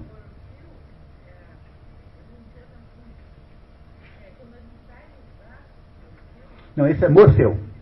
Morfeu. Morfeu. Tá. Continuamos? Tá. Confirmando sua tese, Fedra também faz notar que Aquiles, morto por amor de Patroclo, também havia sido enviado para a Ilha dos Bem-Aventurados. Fedro conclui dizendo que o amante é mais divino que o amado, por estar possuído pela divindade. Bom, aí teve o primeiro discurso do, do Fedro, primeiro discurso em homenagem ao amor, tá? Então todo Platão é assim. Agora verá o segundo, o terceiro, até que chega no final Sócrates que explica tudo. Não é isso? Então, alguém não entendeu alguma coisa do discurso do Fedro? Bom, continuamos então. Por favor, Clara. Pausanias começa seu discurso pondo dúvidas sobre o próprio tema, o elogio de Eros. Se houvesse apenas um Eros, tudo estaria bem. Porém, Eros não é único. E não sendo único, o que precisam afirmar inicialmente é qual deles terá de ser elogiado. Pausanias é um pederasta, assim, é, completamente declarado, autodeclarado, de qual não se tem nenhuma outra informação não ser esta. Então ele começa dizendo que falar de Eros é, precisa antes definir de qual Eros é que vamos falar, porque são dois Eros e não apenas um. E ele vai explicar por que são dois Eros. A tese de Pausanias é de que não há Afrodite sem Eros, e como há duas Afrodites, há de haver dois Eros. A primeira nasceu sem mãe, diretamente do esperma de Urano castrado por Cronos, e é chamada Urânia ou Celeste. A segunda seria filha de Zeus e de Dione, e seria chamada de Pandêmia e vulgar. É, antes, não virem a página ainda, só um minutinho. Só lembrando para quem esteve aqui na, na, na Teogonia, que ah, quando há a rebelião de Cronos contra Urano, que é a pai dele, então essa rebelião é organizada por Géia, a Géia é mulher de, de, de Urano, e ela então combina com seu filho mais novo, chamado Cronos, é, de castrar o pai. Então, Urano é castrado com uma foice que ela mesmo produziu, ela que inventou a metalurgia, produziu a foice, castra o pai, e das gotas de sangue de Urano, que caem sobre ela mesma, nasce uma porção de criaturas, e das gotas de esperma de Urano, que caem no mar, nasce a Afrodite. Essa seria a primeira Afrodite, que seria chamada então de Urânia. Urânia porque descendente de Urano, né, ou celeste haveria uma segunda Afrodite que seria gerada já por Zeus com uma outra deusa. E essa segunda Afrodite tem um status menor do que a primeira, porque essa segunda é a pandemia. Pandemia significa que pertence a todo o povo. Ela é vulgar, nesse sentido, de que ela acontece com todo mundo. Então, como há duas Afrodites na mitologia, então é, ele está aqui, o, o, esse, esse Pausanias está aqui dizendo que tem que saber de que Afrodite nós estamos falando. Tá? Há dois elos, porque tem duas Afrodites. Como Eros é filho de Afrodite, tem de ter também dois Eros, porque é duas Afrodites. No fundo, no fundo, o que vocês estão aqui ouvindo é um discurso sofístico. Isso que esse Pausânidas faz é o típico discurso do sofista, é o discurso feito para enrolar você. Mas continuemos, tá? Ele vai tentar tapear você. Vamos ver o que, que ele faz. Por isso, é de toda necessidade que, havendo dois eros, o auxiliar desta última deusa seja, com justiça, denominado vulgar, ficando para o outro qualitativo de celeste. Pronto, o que, que ele vai dizer então? Vocês já adivinharam, né? Ele vai dizer assim, que o amor que ele acha certo é o amor da primeira Afrodite, e da segunda não. Então, com isso, ele vai dizer que há amores homossexuais legítimos, que são aqueles que seguem a fórmula da Afrodite é, Urânia, e há amores homossexuais ilegítimos, que são aqueles que seguem a fórmula da Afrodite Pandemia. Não é isso? Isso chama-se argumentação sofística. Tá? Ou seja, aquela argumentação feita para tapear você. Mas vamos ver ele tentar fazer isso conosco. O Conviva prossegue dizendo que o amor proveniente da Afrodite pandemia. É, é, falta um acento circunflexo em pandemia, por favor. Sempre é. na primeira versão tem uns errinhos que são inevitáveis e o ouvinte não consegue segurar tudo. É, de fato, vulgar e se afirma sem discrime, sendo esse o que, apre, o que apreciam os indivíduos de baixa extração. É, sem discrime é sem critério, sem discriminação. Que apreciam os indivíduos de baixa extração. Quer dizer, o pessoal vulgar associa-se ao tal do amor da Afrodite baixa, da Afrodite vulgar. E, mas não é o caso dele, obviamente, né? Vamos lá. Para começar, tanto gostam de mulheres como de rapazes. Ao depois, revelam mais amor ao corpo do que à alma, e da maneira mais estulta possível, pois só visam a realização do ato, sem pensarem sequer na maneira bela nem feia de consegui-lo. O resultado é pegarem o que a sorte lhes põe ao alcance da mão, tanto podendo ser bom como o contrário disso. É que a Afrodite de que esses eros provém é muito mais nova do que, do que a outra, e do seu nascimento participaram os dois sexos, masculino e feminino. Totalmente diferente é o amor que acompanha Afrodite Urânia, que não participa do sexo feminino, o que explica sua inclinação para os moços. Ademais, por ser mais velha a deusa, está livre de roubamentos. Daí voltarem-se para o sexo masculino os indivíduos inspirados por essa divindade, por se comprazerem com o gênero mais forte por natureza e mais inteligente. Gostaram dessa? Entendeu? Quer dizer, esse sujeito está fazendo o seguinte, está dizendo o seguinte, olha, tem dois tipos de amor. O amor, é, assim, digamos, entre homem e mulher, esse amor comum, é da Budite vulgar. É um amor horroroso, é um negócio terrível, entendeu? É baixo, é, vulgar tal. E enquanto, em compensação, o, aqueles que têm amor apenas pelos rapazes são aqueles sujeitos como ele, né? Que estão associados ao amor da Afrodite Urânia, que ela é mais alta. E esse amor está num nível muito mais alto e muito mais sofisticado. É uma bela é, defesa aí, é, sofística, né, do, da pederastia, como sendo uma espécie de amor superior ao amor comum. Isso aqui diz o Falzanes, que é um pederasta, né? Ou vocês desconfiavam que não? Talvez não. Muito bem. Pois não. Afrodite Urânia. Deusa, ela nasceu, ela nasceu sem mãe, só tem isso. Ela não tem mãe, porque ela é o resultado do esperma de Urano. Urano é o Deus primeiro de todos lá. É o mais importante. Deus, Urano, Urano é o próprio Deus. Né? Não, é que Júpiter é o nome grego para Zeus. Mas Zeus está abaixo de Urano, porque Urano, na verdade, é o deus que antecede Zeus, há mais de um deus. Então, Urano é o deus que está acima de todos os outros deuses e que é, na verdade, apenas uma forma de falar Zeus antiga. Zeus e Urano não são a mesma pessoa, mas eles são equivalentes, mais ou menos. Então, a Urânia é filha do esperma desse Urano, que foi castrado por seu filho Cronos, que caiu na água, no mar, e no, no oceano. E no mar, então, de, de, desta queda nasceu a Afrodite primeira. Ela não tem mãe, ela só tem pai, que é o esperma de Urano. Essa que ele acha que é uma, a mais sofisticada de todas. Tá? É isso que esse Pausanias acha. Aí, continuamos. Pausanias discorre sobre a superioridade desses amores masculinos dizendo que os verdadeiros amantes cogitam de uma união para toda a vida, e que só pode envolver rapazes em idade de revelar discernimento. Devia haver uma lei que proibisse amar meninos, para evitar tamanho desperdício de esforço na conquista do incerto, pois com relação às crianças não se pode prever para onde as levarão suas tendências, ou boas ou más, tanto as do corpo como as da alma. invectiva contra os homens vulgares que são os promotores de descrédito do amor masculino, aliás proibido em vários lugares, sobretudo entre os bárbaros, cuja tirania condena semelhante forma de amor, como também condena o amor ao estudo e o amor à ginástica. Está vendo? Condenar o pederastia, ele acha que também que condena, também condena a, a, filosofia, ou seja, é um defensor da pederastia empedernido, né? E está aqui dizendo o Pausanias que esse tipo de amor é proibido em muitos lugares. Porque apenas reforça a tese que eu disse a vocês de que não havia nenhuma espécie de a, a consenso geral da sociedade grega sobre isso. Ao contrário, havia diversas restrições a isso. Está tá provado por isso aqui. Pausanias insiste na importância da liberdade dos amantes, porque ela vem dos deuses que perdoam as falsas juras de amor e somente estas, e lamenta que os pais coloquem os filhos sob a vigilância de preceptores para impedi-los de conversar com os amados. Está vendo? Os, os, pais lá não deixavam os filhos soltos lá para os pausanias pegar. Entendeu? Compreendendo que não havia na sociedade grega nenhuma espécie de concordância com isso, isso não era alguma coisa que é, sobre a qual havia consenso. Considerando-se esses fatos, poderia alguém concluir por maneira diferente que entre nós por maneira diferente que entre nós o amor dos jovens é tido como desonroso. Olha, poderia alguém concluir que é tido como desonroso? Havia quem achasse isso, tá? Entre eles Platão e Aristóteles. Todos os dois achavam desonroso. Mas, a meu ver, passa-se o seguinte. Conforme disse no começo, não há o que seja belo em si mesmo.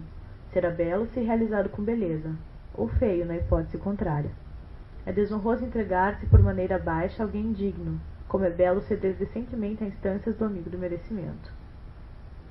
A virtude que legitimaria tais amores estaria em conservar a amizade a vida inteira, não ceder muito depressa e nunca pelo prestígio do dinheiro ou do poder. Em resumo, ao amado cumpriria uma servidão voluntária que conduz à virtude. Está vendo? Isso aí é um argumento sofístico ao extremo. Isso é que é sofisma. É uma argumentação completamente falaciosa em que o sujeito tenta convencer os outros. E é muito importante que tenha aparecido isso nesse momento para vocês compreenderem que a filosofia é exatamente o contrário disso. Porque Sócrates, às vezes, era chamado de sofista. Ele dizia, eu não sou sofista porque eu não procuro ganhar discussão nenhuma. A minha, a meu objetivo é apenas demonstrar a verdade.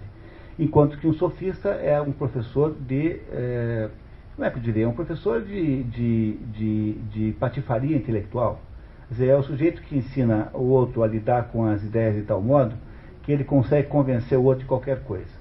Então Sócrates é todo o contrário de Pausânidas, porque o Sócrates irá daqui a pouquinho mostrar o que é verdadeiramente filosofia. Então é claro que Platão põe esse homem aí para fazer um contraste enorme com Sócrates. Soubemos então que o primeiro discurso de Agatão é um discurso mítico, o segundo discurso, que é o de Pausânias, é um discurso sofístico, um discurso para tapear os outros. Vamos ver o que vai. Acho que tem mais um pouquinho de Pausanias ainda. Logo em seguida vai entrar o nosso comediógrafo, ou não, ou talvez o, o outro. Vamos ver. Pausanias explica melhor. Vige entre nós o princípio de que se alguém se põe a serviço de outrem por acreditar que poderá vir a aperfeiçoar-se por seu intermédio, ou seja no que respeita ao conhecimento ou noutra parte da virtude, essa escravidão voluntária não implica desonra nem humilhação. O que precisamos fazer é fundir esses dois princípios num só, o do amor aos jovens e o da prática da filosofia e das demais virtudes, se quisermos que seja moralmente belo ceder o amado às instâncias do amigo. Concluindo, direi que é louvável condescender alguém por amor da virtude. Esse é o amor da Afrodite Urânia, celeste como ela e da máxima importância para a cidade e os particulares, por exigir, tanto da parte do amigo como da do amado, preocupação constante com a virtude. Quanto aos outros amores, são todos da Afrodite Pandêmia ou vulgar. Eis, Pedro, arrematou, o elogio de Eros que me foi possível oferecer de improviso. Pronto, acabou o discurso do Pausanias, um discurso sofístico, um discurso completamente tapeador, não é? em que ele faz aí um elogio à pederastia, usando argumentos bastante, uh, pelo menos, discutíveis, né? podemos dizer assim. Vamos continuar agora o nosso, continua agora no banquete com o próximo interlocutor fazendo o seu discurso. Estando Aristófanes, o próximo discursador, com soluços, a palavra passa para o médico Erixímaco, que promete dar remate apropriado ao discurso de Pausanias. É, Platão bota, pula o Aristófanes por uma razão óbvia, porque ele quer deixar o Aristófanes um pouquinho por fim, para permitir que Sócrates fale logo após o Aristófanes. Né? Não é isso? Então, o Platão aqui usa um, um recurso ficcional, que é inventar o soluço do Aristófanes, para que ele seja pulado. E vamos para o próximo agora, que é o médico. Né? Muito bem. Começa afirmando que a influência do amor, segundo os conhecimentos da medicina, faz-se sentir em toda parte, nos corpos dos animais, em tudo que nasce da terra, e concorda que é um bom e um mau amor. Define a medicina como a ciência dos fenômenos amorosos do corpo em relação à repressão e à vacuidade, sendo o médico mais hábil o que sabe distinguir nessas manifestações entre o bom e o mau amor. É, a repressão é aquilo que está cheio, vacuidade é aquilo que está vazio. Há, nesse ponto aqui, uma coisa muito importante, que queria que vocês prestassem atenção, na, no discurso desse médico, uma porção de dados importantíssimos que depois, mais tarde, é, Sócrates usará aqui para fazer a sua, o seu próprio discurso. A ideia é de que as coisas vêm por opostos, que elas vêm por duplas, o, é e não é. Não é? As coisas têm opostos sempre, quer dizer, o, o, o claro e o, branco, o claro e o escuro, o branco e o, e o, o o, velho e o novo e coisas assim desse jeito, tá? Então ele está dizendo isso, tá? Vamos prestar atenção nisso. Precisará conhecer o modo de restabelecer a amizade entre os elementos do corpo irreconciliáveis entre si. Os elementos reciprocamente inimigos são os contrários: calor e frio, amargo e doce, seco e úmido, e tudo mais do mesmo gênero. Foi por saber insuflar amor e concórdia nesses elementos que o nosso antepassado Asclépio, no dizer dos poetas aqui presentes, do que também me declaro convencido, fundou nossa arte. É, Asclepio é fundador da medicina para os gregos, fundador mítico, né? Mítico, que é o equivalente a Esculápio. Os romanos chamam Asclepio de Esculápio. Tanto é que você pode chamar um médico de Esculápio hoje em dia sem nenhum problema. Pode ser que ele se sinta meio ofendido, mas chamar alguém de Esculápio, não é um prezado Esculápio, não tem nada de ofensivo. Tá?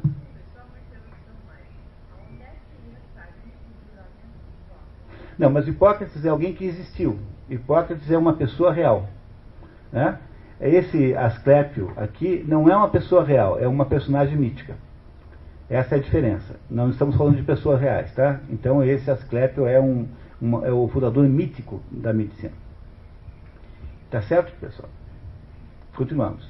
Erixímaco compara a arte da medicina com a da música, mostrando que tanto num caso como no outro, a arte consiste em gerar consonância, uma espécie de acordo, não sendo possível haver combinação dos opostos enquanto se mantém como tais.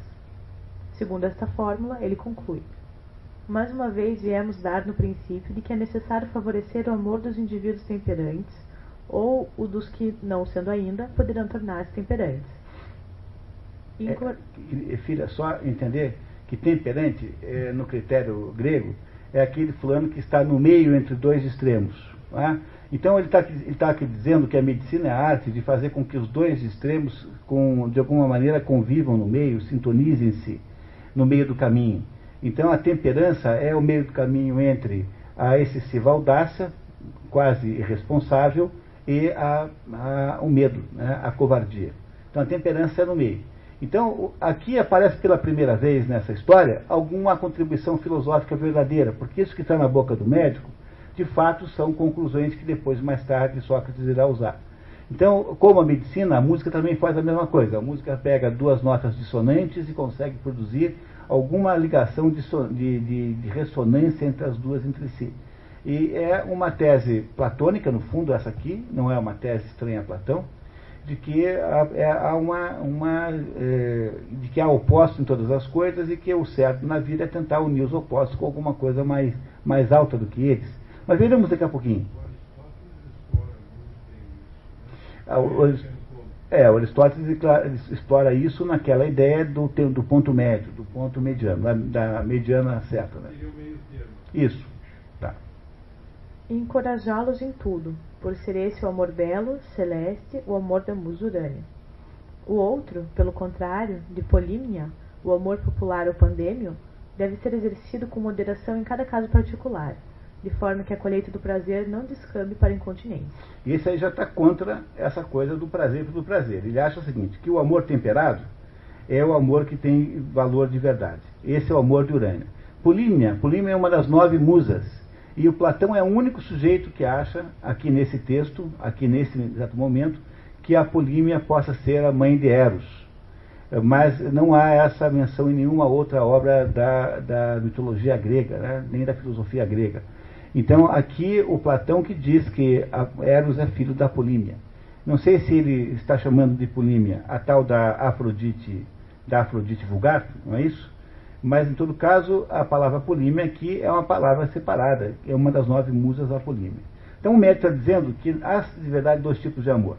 Ele está concordando com o anterior, só que ele está melhorando o que o outro disse, porque o anterior disse que é um amor vulgar e um amor sofisticado, um amor virtuoso. E esse amor virtuoso é o amor que ele está achando que todo mundo devia ter. E agora diz aqui esse médico que não, que há um amor, um amor que é equilibrado, temperado, contra um amor de excessos e de, e de, e de desejos é, incontroláveis, que é o outro amor. Já houve aqui um progresso, hein? Reparem que já houve um progresso na descrição do que seja amor. Vamos ver como é que ele sai dessa. Erixímaco expande sua teoria do amor para as estações anuais, afirmando que sempre que o amor equilibrado dirige os elementos contrários, o quente e o frio, o seco e o úmido, e os mantém em harmonia e combinação favorável, enseja prosperidade e saúde aos homens, os animais e as plantas, sem prejudicar o que quer que seja. Porém, quando é o amor desordenado que prevalece nas estações, por tudo há prejuízo e estrago.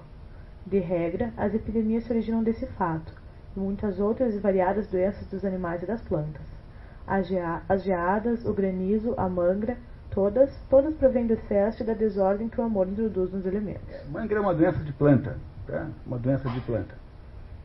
Tal é a múltipla, a imensa, direi melhor, a onipotente força do amor em universal.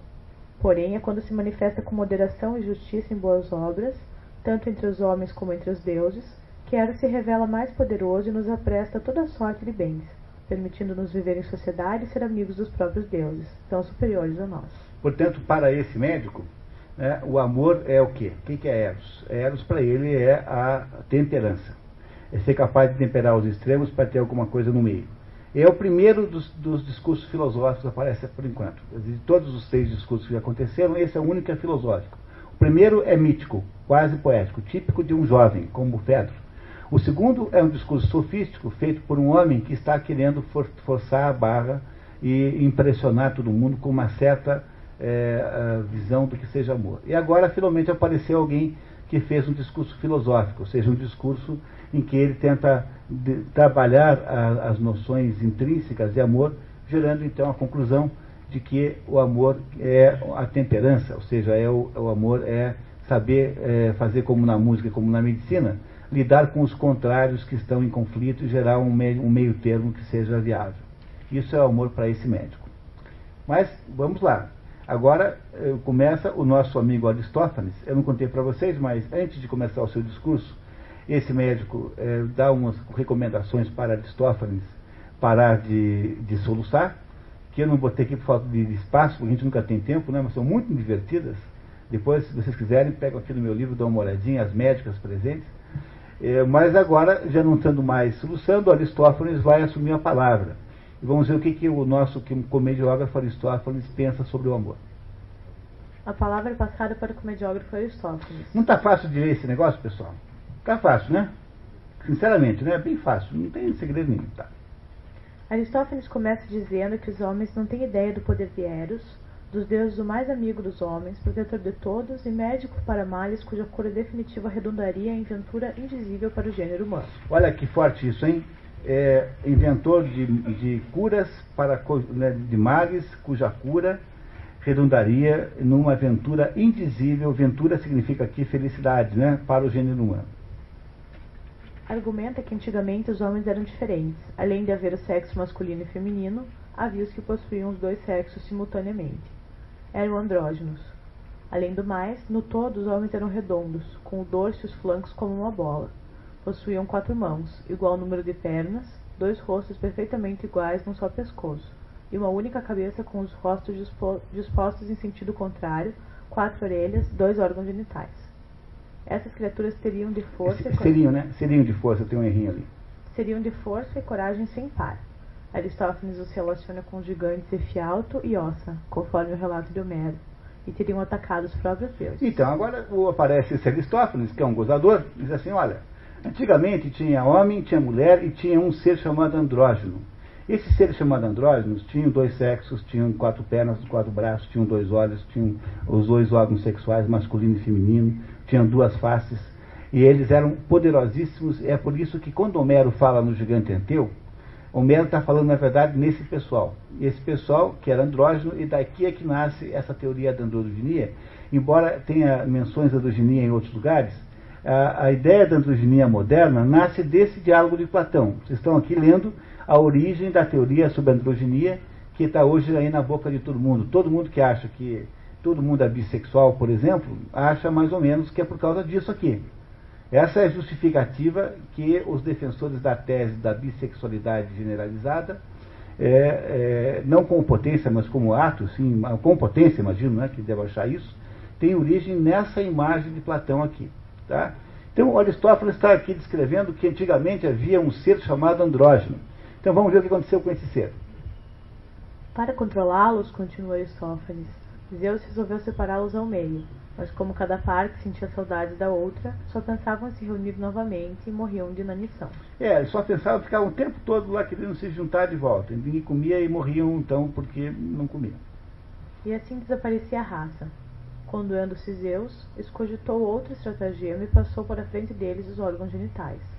Até então estes se encontravam nas costas, não se processando entre uns e outros a concepção e a geração porém na terra, como se dá com a cigarra. É, veja, eles, eles não se procriavam por via sexual, mas procriavam-se na terra como as cigarras fazem.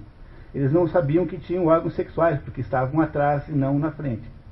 Né? Esses seres que foram divididos, né? o, o resultado da divisão dos andrógenos.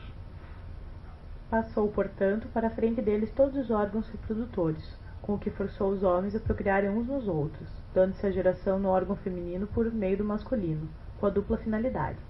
Se o amplexo ocorria entre homem e mulher, havia geração e propagação da espécie. Porém, se se dava entre dois seres do sexo masculino, a sociedade se separava por algum tempo, ficando ambos em condições de voltar para suas atividades habituais e de prover as necessidades da vida. Desde então é inato nos homens o amor de uns para os outros, o amor que restabelece nossa primitiva natureza e que, no empenho de formar de dois seres um único, sana a natureza humana. É, embora isso seja assim, tido como gozação aqui, não é tanto não, porque não só essa ideia é muito importante para o que vai acontecer em seguida, e sobretudo essa expressão sana a natureza humana. Há um, um livro mar maravilhoso do Júlio Zevola chamado A Metafísica do Sexo, que defende exatamente essa tese. É um livro escrito com uma competência, uma profundidade ímpares, e é um livro que estabelece como tese central a ideia de que a relação sexual não amor no sentido, não, no sentido afetivo, não. A própria relação sexual é uma recuperação da unidade original. É, é, claro que ele não põe nos termos androginistas que está aqui na, boca de um gozador como Aristófanes, que é um comediante, mas ele coloca é, é, no, nos termos filosóficos de que há uma unidade original que foi bipartida entre homens e mulheres e que só é recuperável pelo ato sexual em si próprio e que a função, portanto, do ato sexual na humanidade não é de procriação, apenas secundariamente é, como efeito colateral, é por procriação, mas é, sobretudo, de recuperação da unidade ôntica, digamos assim, da unidade central do ser. Mas ele vai continuar. Olha que interessante é essa argumentação do Aristóteles. Quando acontece encontrar alguém a sua metade verdadeira, de um ou de outro sexo, ficam ambos tomados de um sentimento maravilhoso de confiança, intimidade e amor sem que se decidam a separar-se, por assim dizer, um só momento. Essas pessoas que passam juntas a vida são precisamente as que não sabem dizer o que uma espera da outra. Apenas poderia ser o prazer dos sentidos que leva cada um a procurar a companhia do outro. É evidente que a alma de ambos deseja algo que ela própria não sabe definir, mas adivinha ou sugere vagamente. Essa linha é de uma importância extraordinária nesse livro aqui, pessoal é evidente que a alma de ambos deseja algo que ela própria não, é, que ela própria não sabe definir. Não é isso? Tem um R a mais ali. Mas adivinha ou sugere vagamente. E se, porventura, se aproximasse deles Hefesto com seus instrumentos, quando estivessem dormindo no mesmo leito, e lhes perguntasse: Homens, o que, que é o que cada um de vós deseja do outro? E percebendo o enleamento dos dois, voltasse a interrogá-los. O que quereis não será, porventura, unir-vos o mais intimamente possível, sem vos separardes nem de dia nem de noite? Se é isso que almejais, vou, vou derreter-vos em... Vou, vou, vou. tá errada. Vou derreter-vos em suflar em ambos um sopro único, de forma que de dois passeis a ser um só, para que enquanto viverdes possais estar sempre juntos como se fosseis apenas um. E depois de mortos, no Hades, não sejais dois, porém um morto apenas, por haver vestido morte comum. Vede bem se é isso mesmo que desejais e se ficais satisfeitos com semelhante sorte. Esse parágrafo aqui é um dos mais importantes do livro. Depois a gente discute. Pois não, dona Ingrid?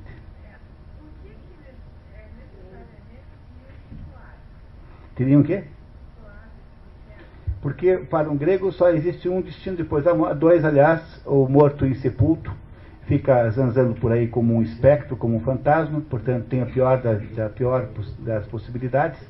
E há um segundo destino, que é o único destino legítimo, que é ir para o Hades. O Hades é o inferno, mas não no sentido cristão da palavra, cuidado, porque o inferno para um grego não é um lugar necessariamente mau. Tem um pedaço do inferno, do Hades, que se chama Campos Elíseos que é o Champs-Élysées.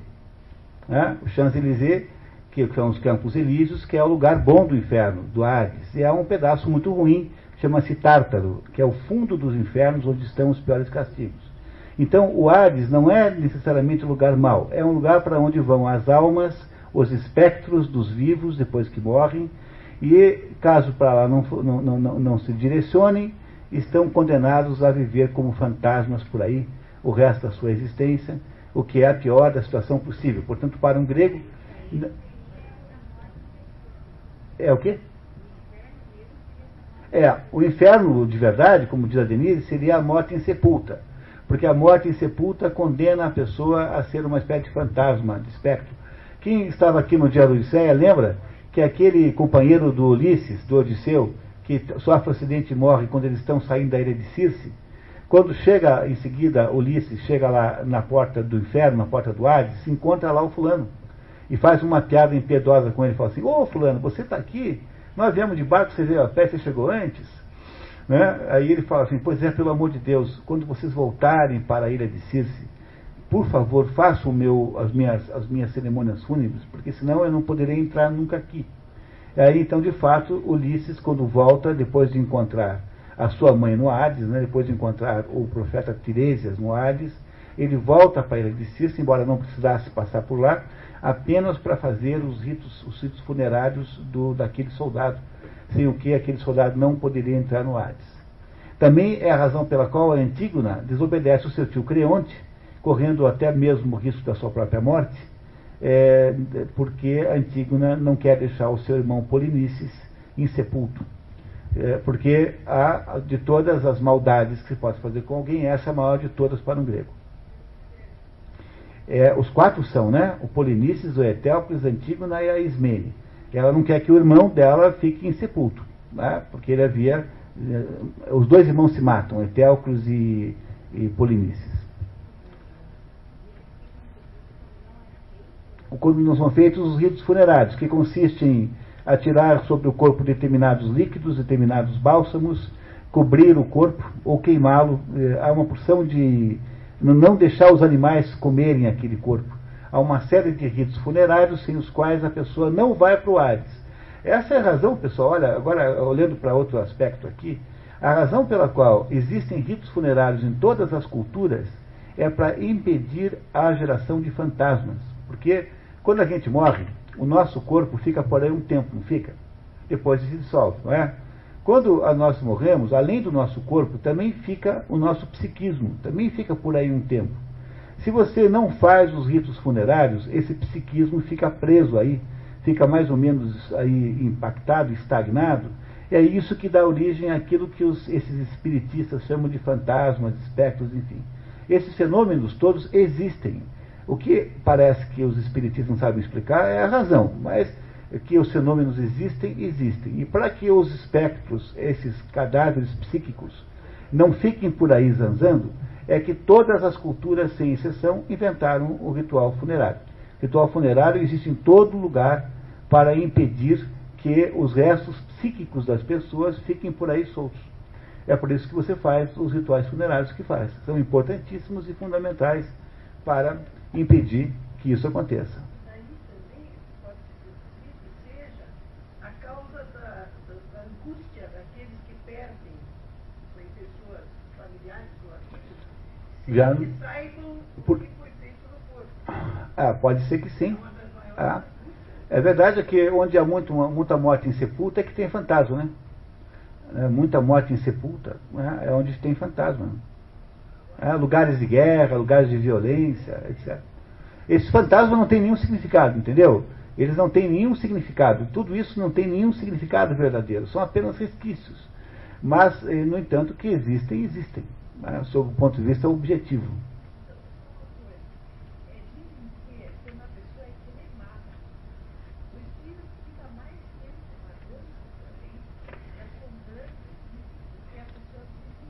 É, não sei.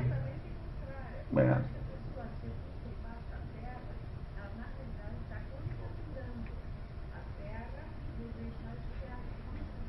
É, eu não sei. É.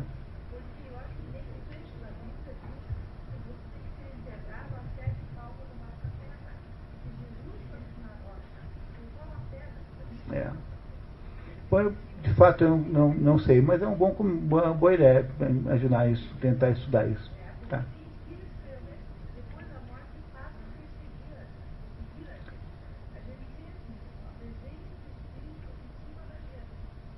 Ok. É, seja como for, para um grego, a, a principal causa desta permanência do espiritual aqui são a, são a, a não execução dos, do, do, dos rituais funerários. É isso que nos interessa nesse momento aqui, né? Continuamos, por favor, pessoal. Desde então, continua Aristófanes, cada um procura sua metade complementar. É, aqueles que têm origem no, aqueles que têm origem na, no andrógeno, né? Tá. Os indivíduos provindos do, do corte daquele ser misto. Que é o andrógeno? São mulherengos, como também saem deles as mulheres que se apaixonam por homens e as mulheres adúlteras. Entenderam? Quer dizer, mulher que está muito interessada em namorados, em homens tal, e homens mulherengos, são esses que eh, são, são descendentes daquele corte, tá? No entanto, as mulheres que procedem do ser feminino primitivo são as tríbades, que não se preocupam absolutamente com homens e preferem outras mulheres. É, tríbade é o nome antigo para lésbica, é a mesma coisa. Tríbade lésbica é a mesma coisa. E o mesmo ocorre com homens descendentes do sexo masculino original que também preferem outros homens. Entendeu agora? Então, então há três tipos de pessoas. Os homens e mulheres que descendem do ser misto, que são procuram a sua complementação do outro sexo e a procuram de modo assim agressivo. E há os que descendem do homem original e da mulher original, que são tendem a ser homossexuais. Isso que é a história. Obviamente que ele está fazendo isso com uma imensa né? Eu sei que o resumo pode não estar dando a vocês essa sensação de gozação, o texto original também não dá, mas é obviamente uma gozação, tá? Há quem os acoime despudorados, porém sem razão. É, acoimar significa é, xingar, né? Xingar, é, é, taxar. Aristófanes conclui que os homens devem ser piedosos para não serem cortados ao meio de novo e devem ficar amigos do Eros para que possam alcançar os jovens que verdadeiramente lhe pertencem. Por isso mesmo, devemos exortar-nos uns aos outros para sermos piedosos, a fim de evitarmos aquele inconveniente e alcançarmos os bens que Eros nos promete, nosso guia e nosso chefe. Acaba com isso o discurso de Aristófanes, que é um discurso completamente de gozação, que, no entanto, tem uma sabedoria intrínseca enorme, que nós já vamos entender daqui a pouquinho, quando a gente entender o que é Sócrates dirá. Então, foi com isso o terceiro dos, dos discursos. Nós estamos mais ou menos no meio da história, estamos bem dentro do prazo, e daqui a pouquinho, então, depois do café, está servido, nós vamos conversar sobre o que é que significa isso tudo. Marco Aurélio. Satírico, completamente satírico, gozação tremenda. Tá?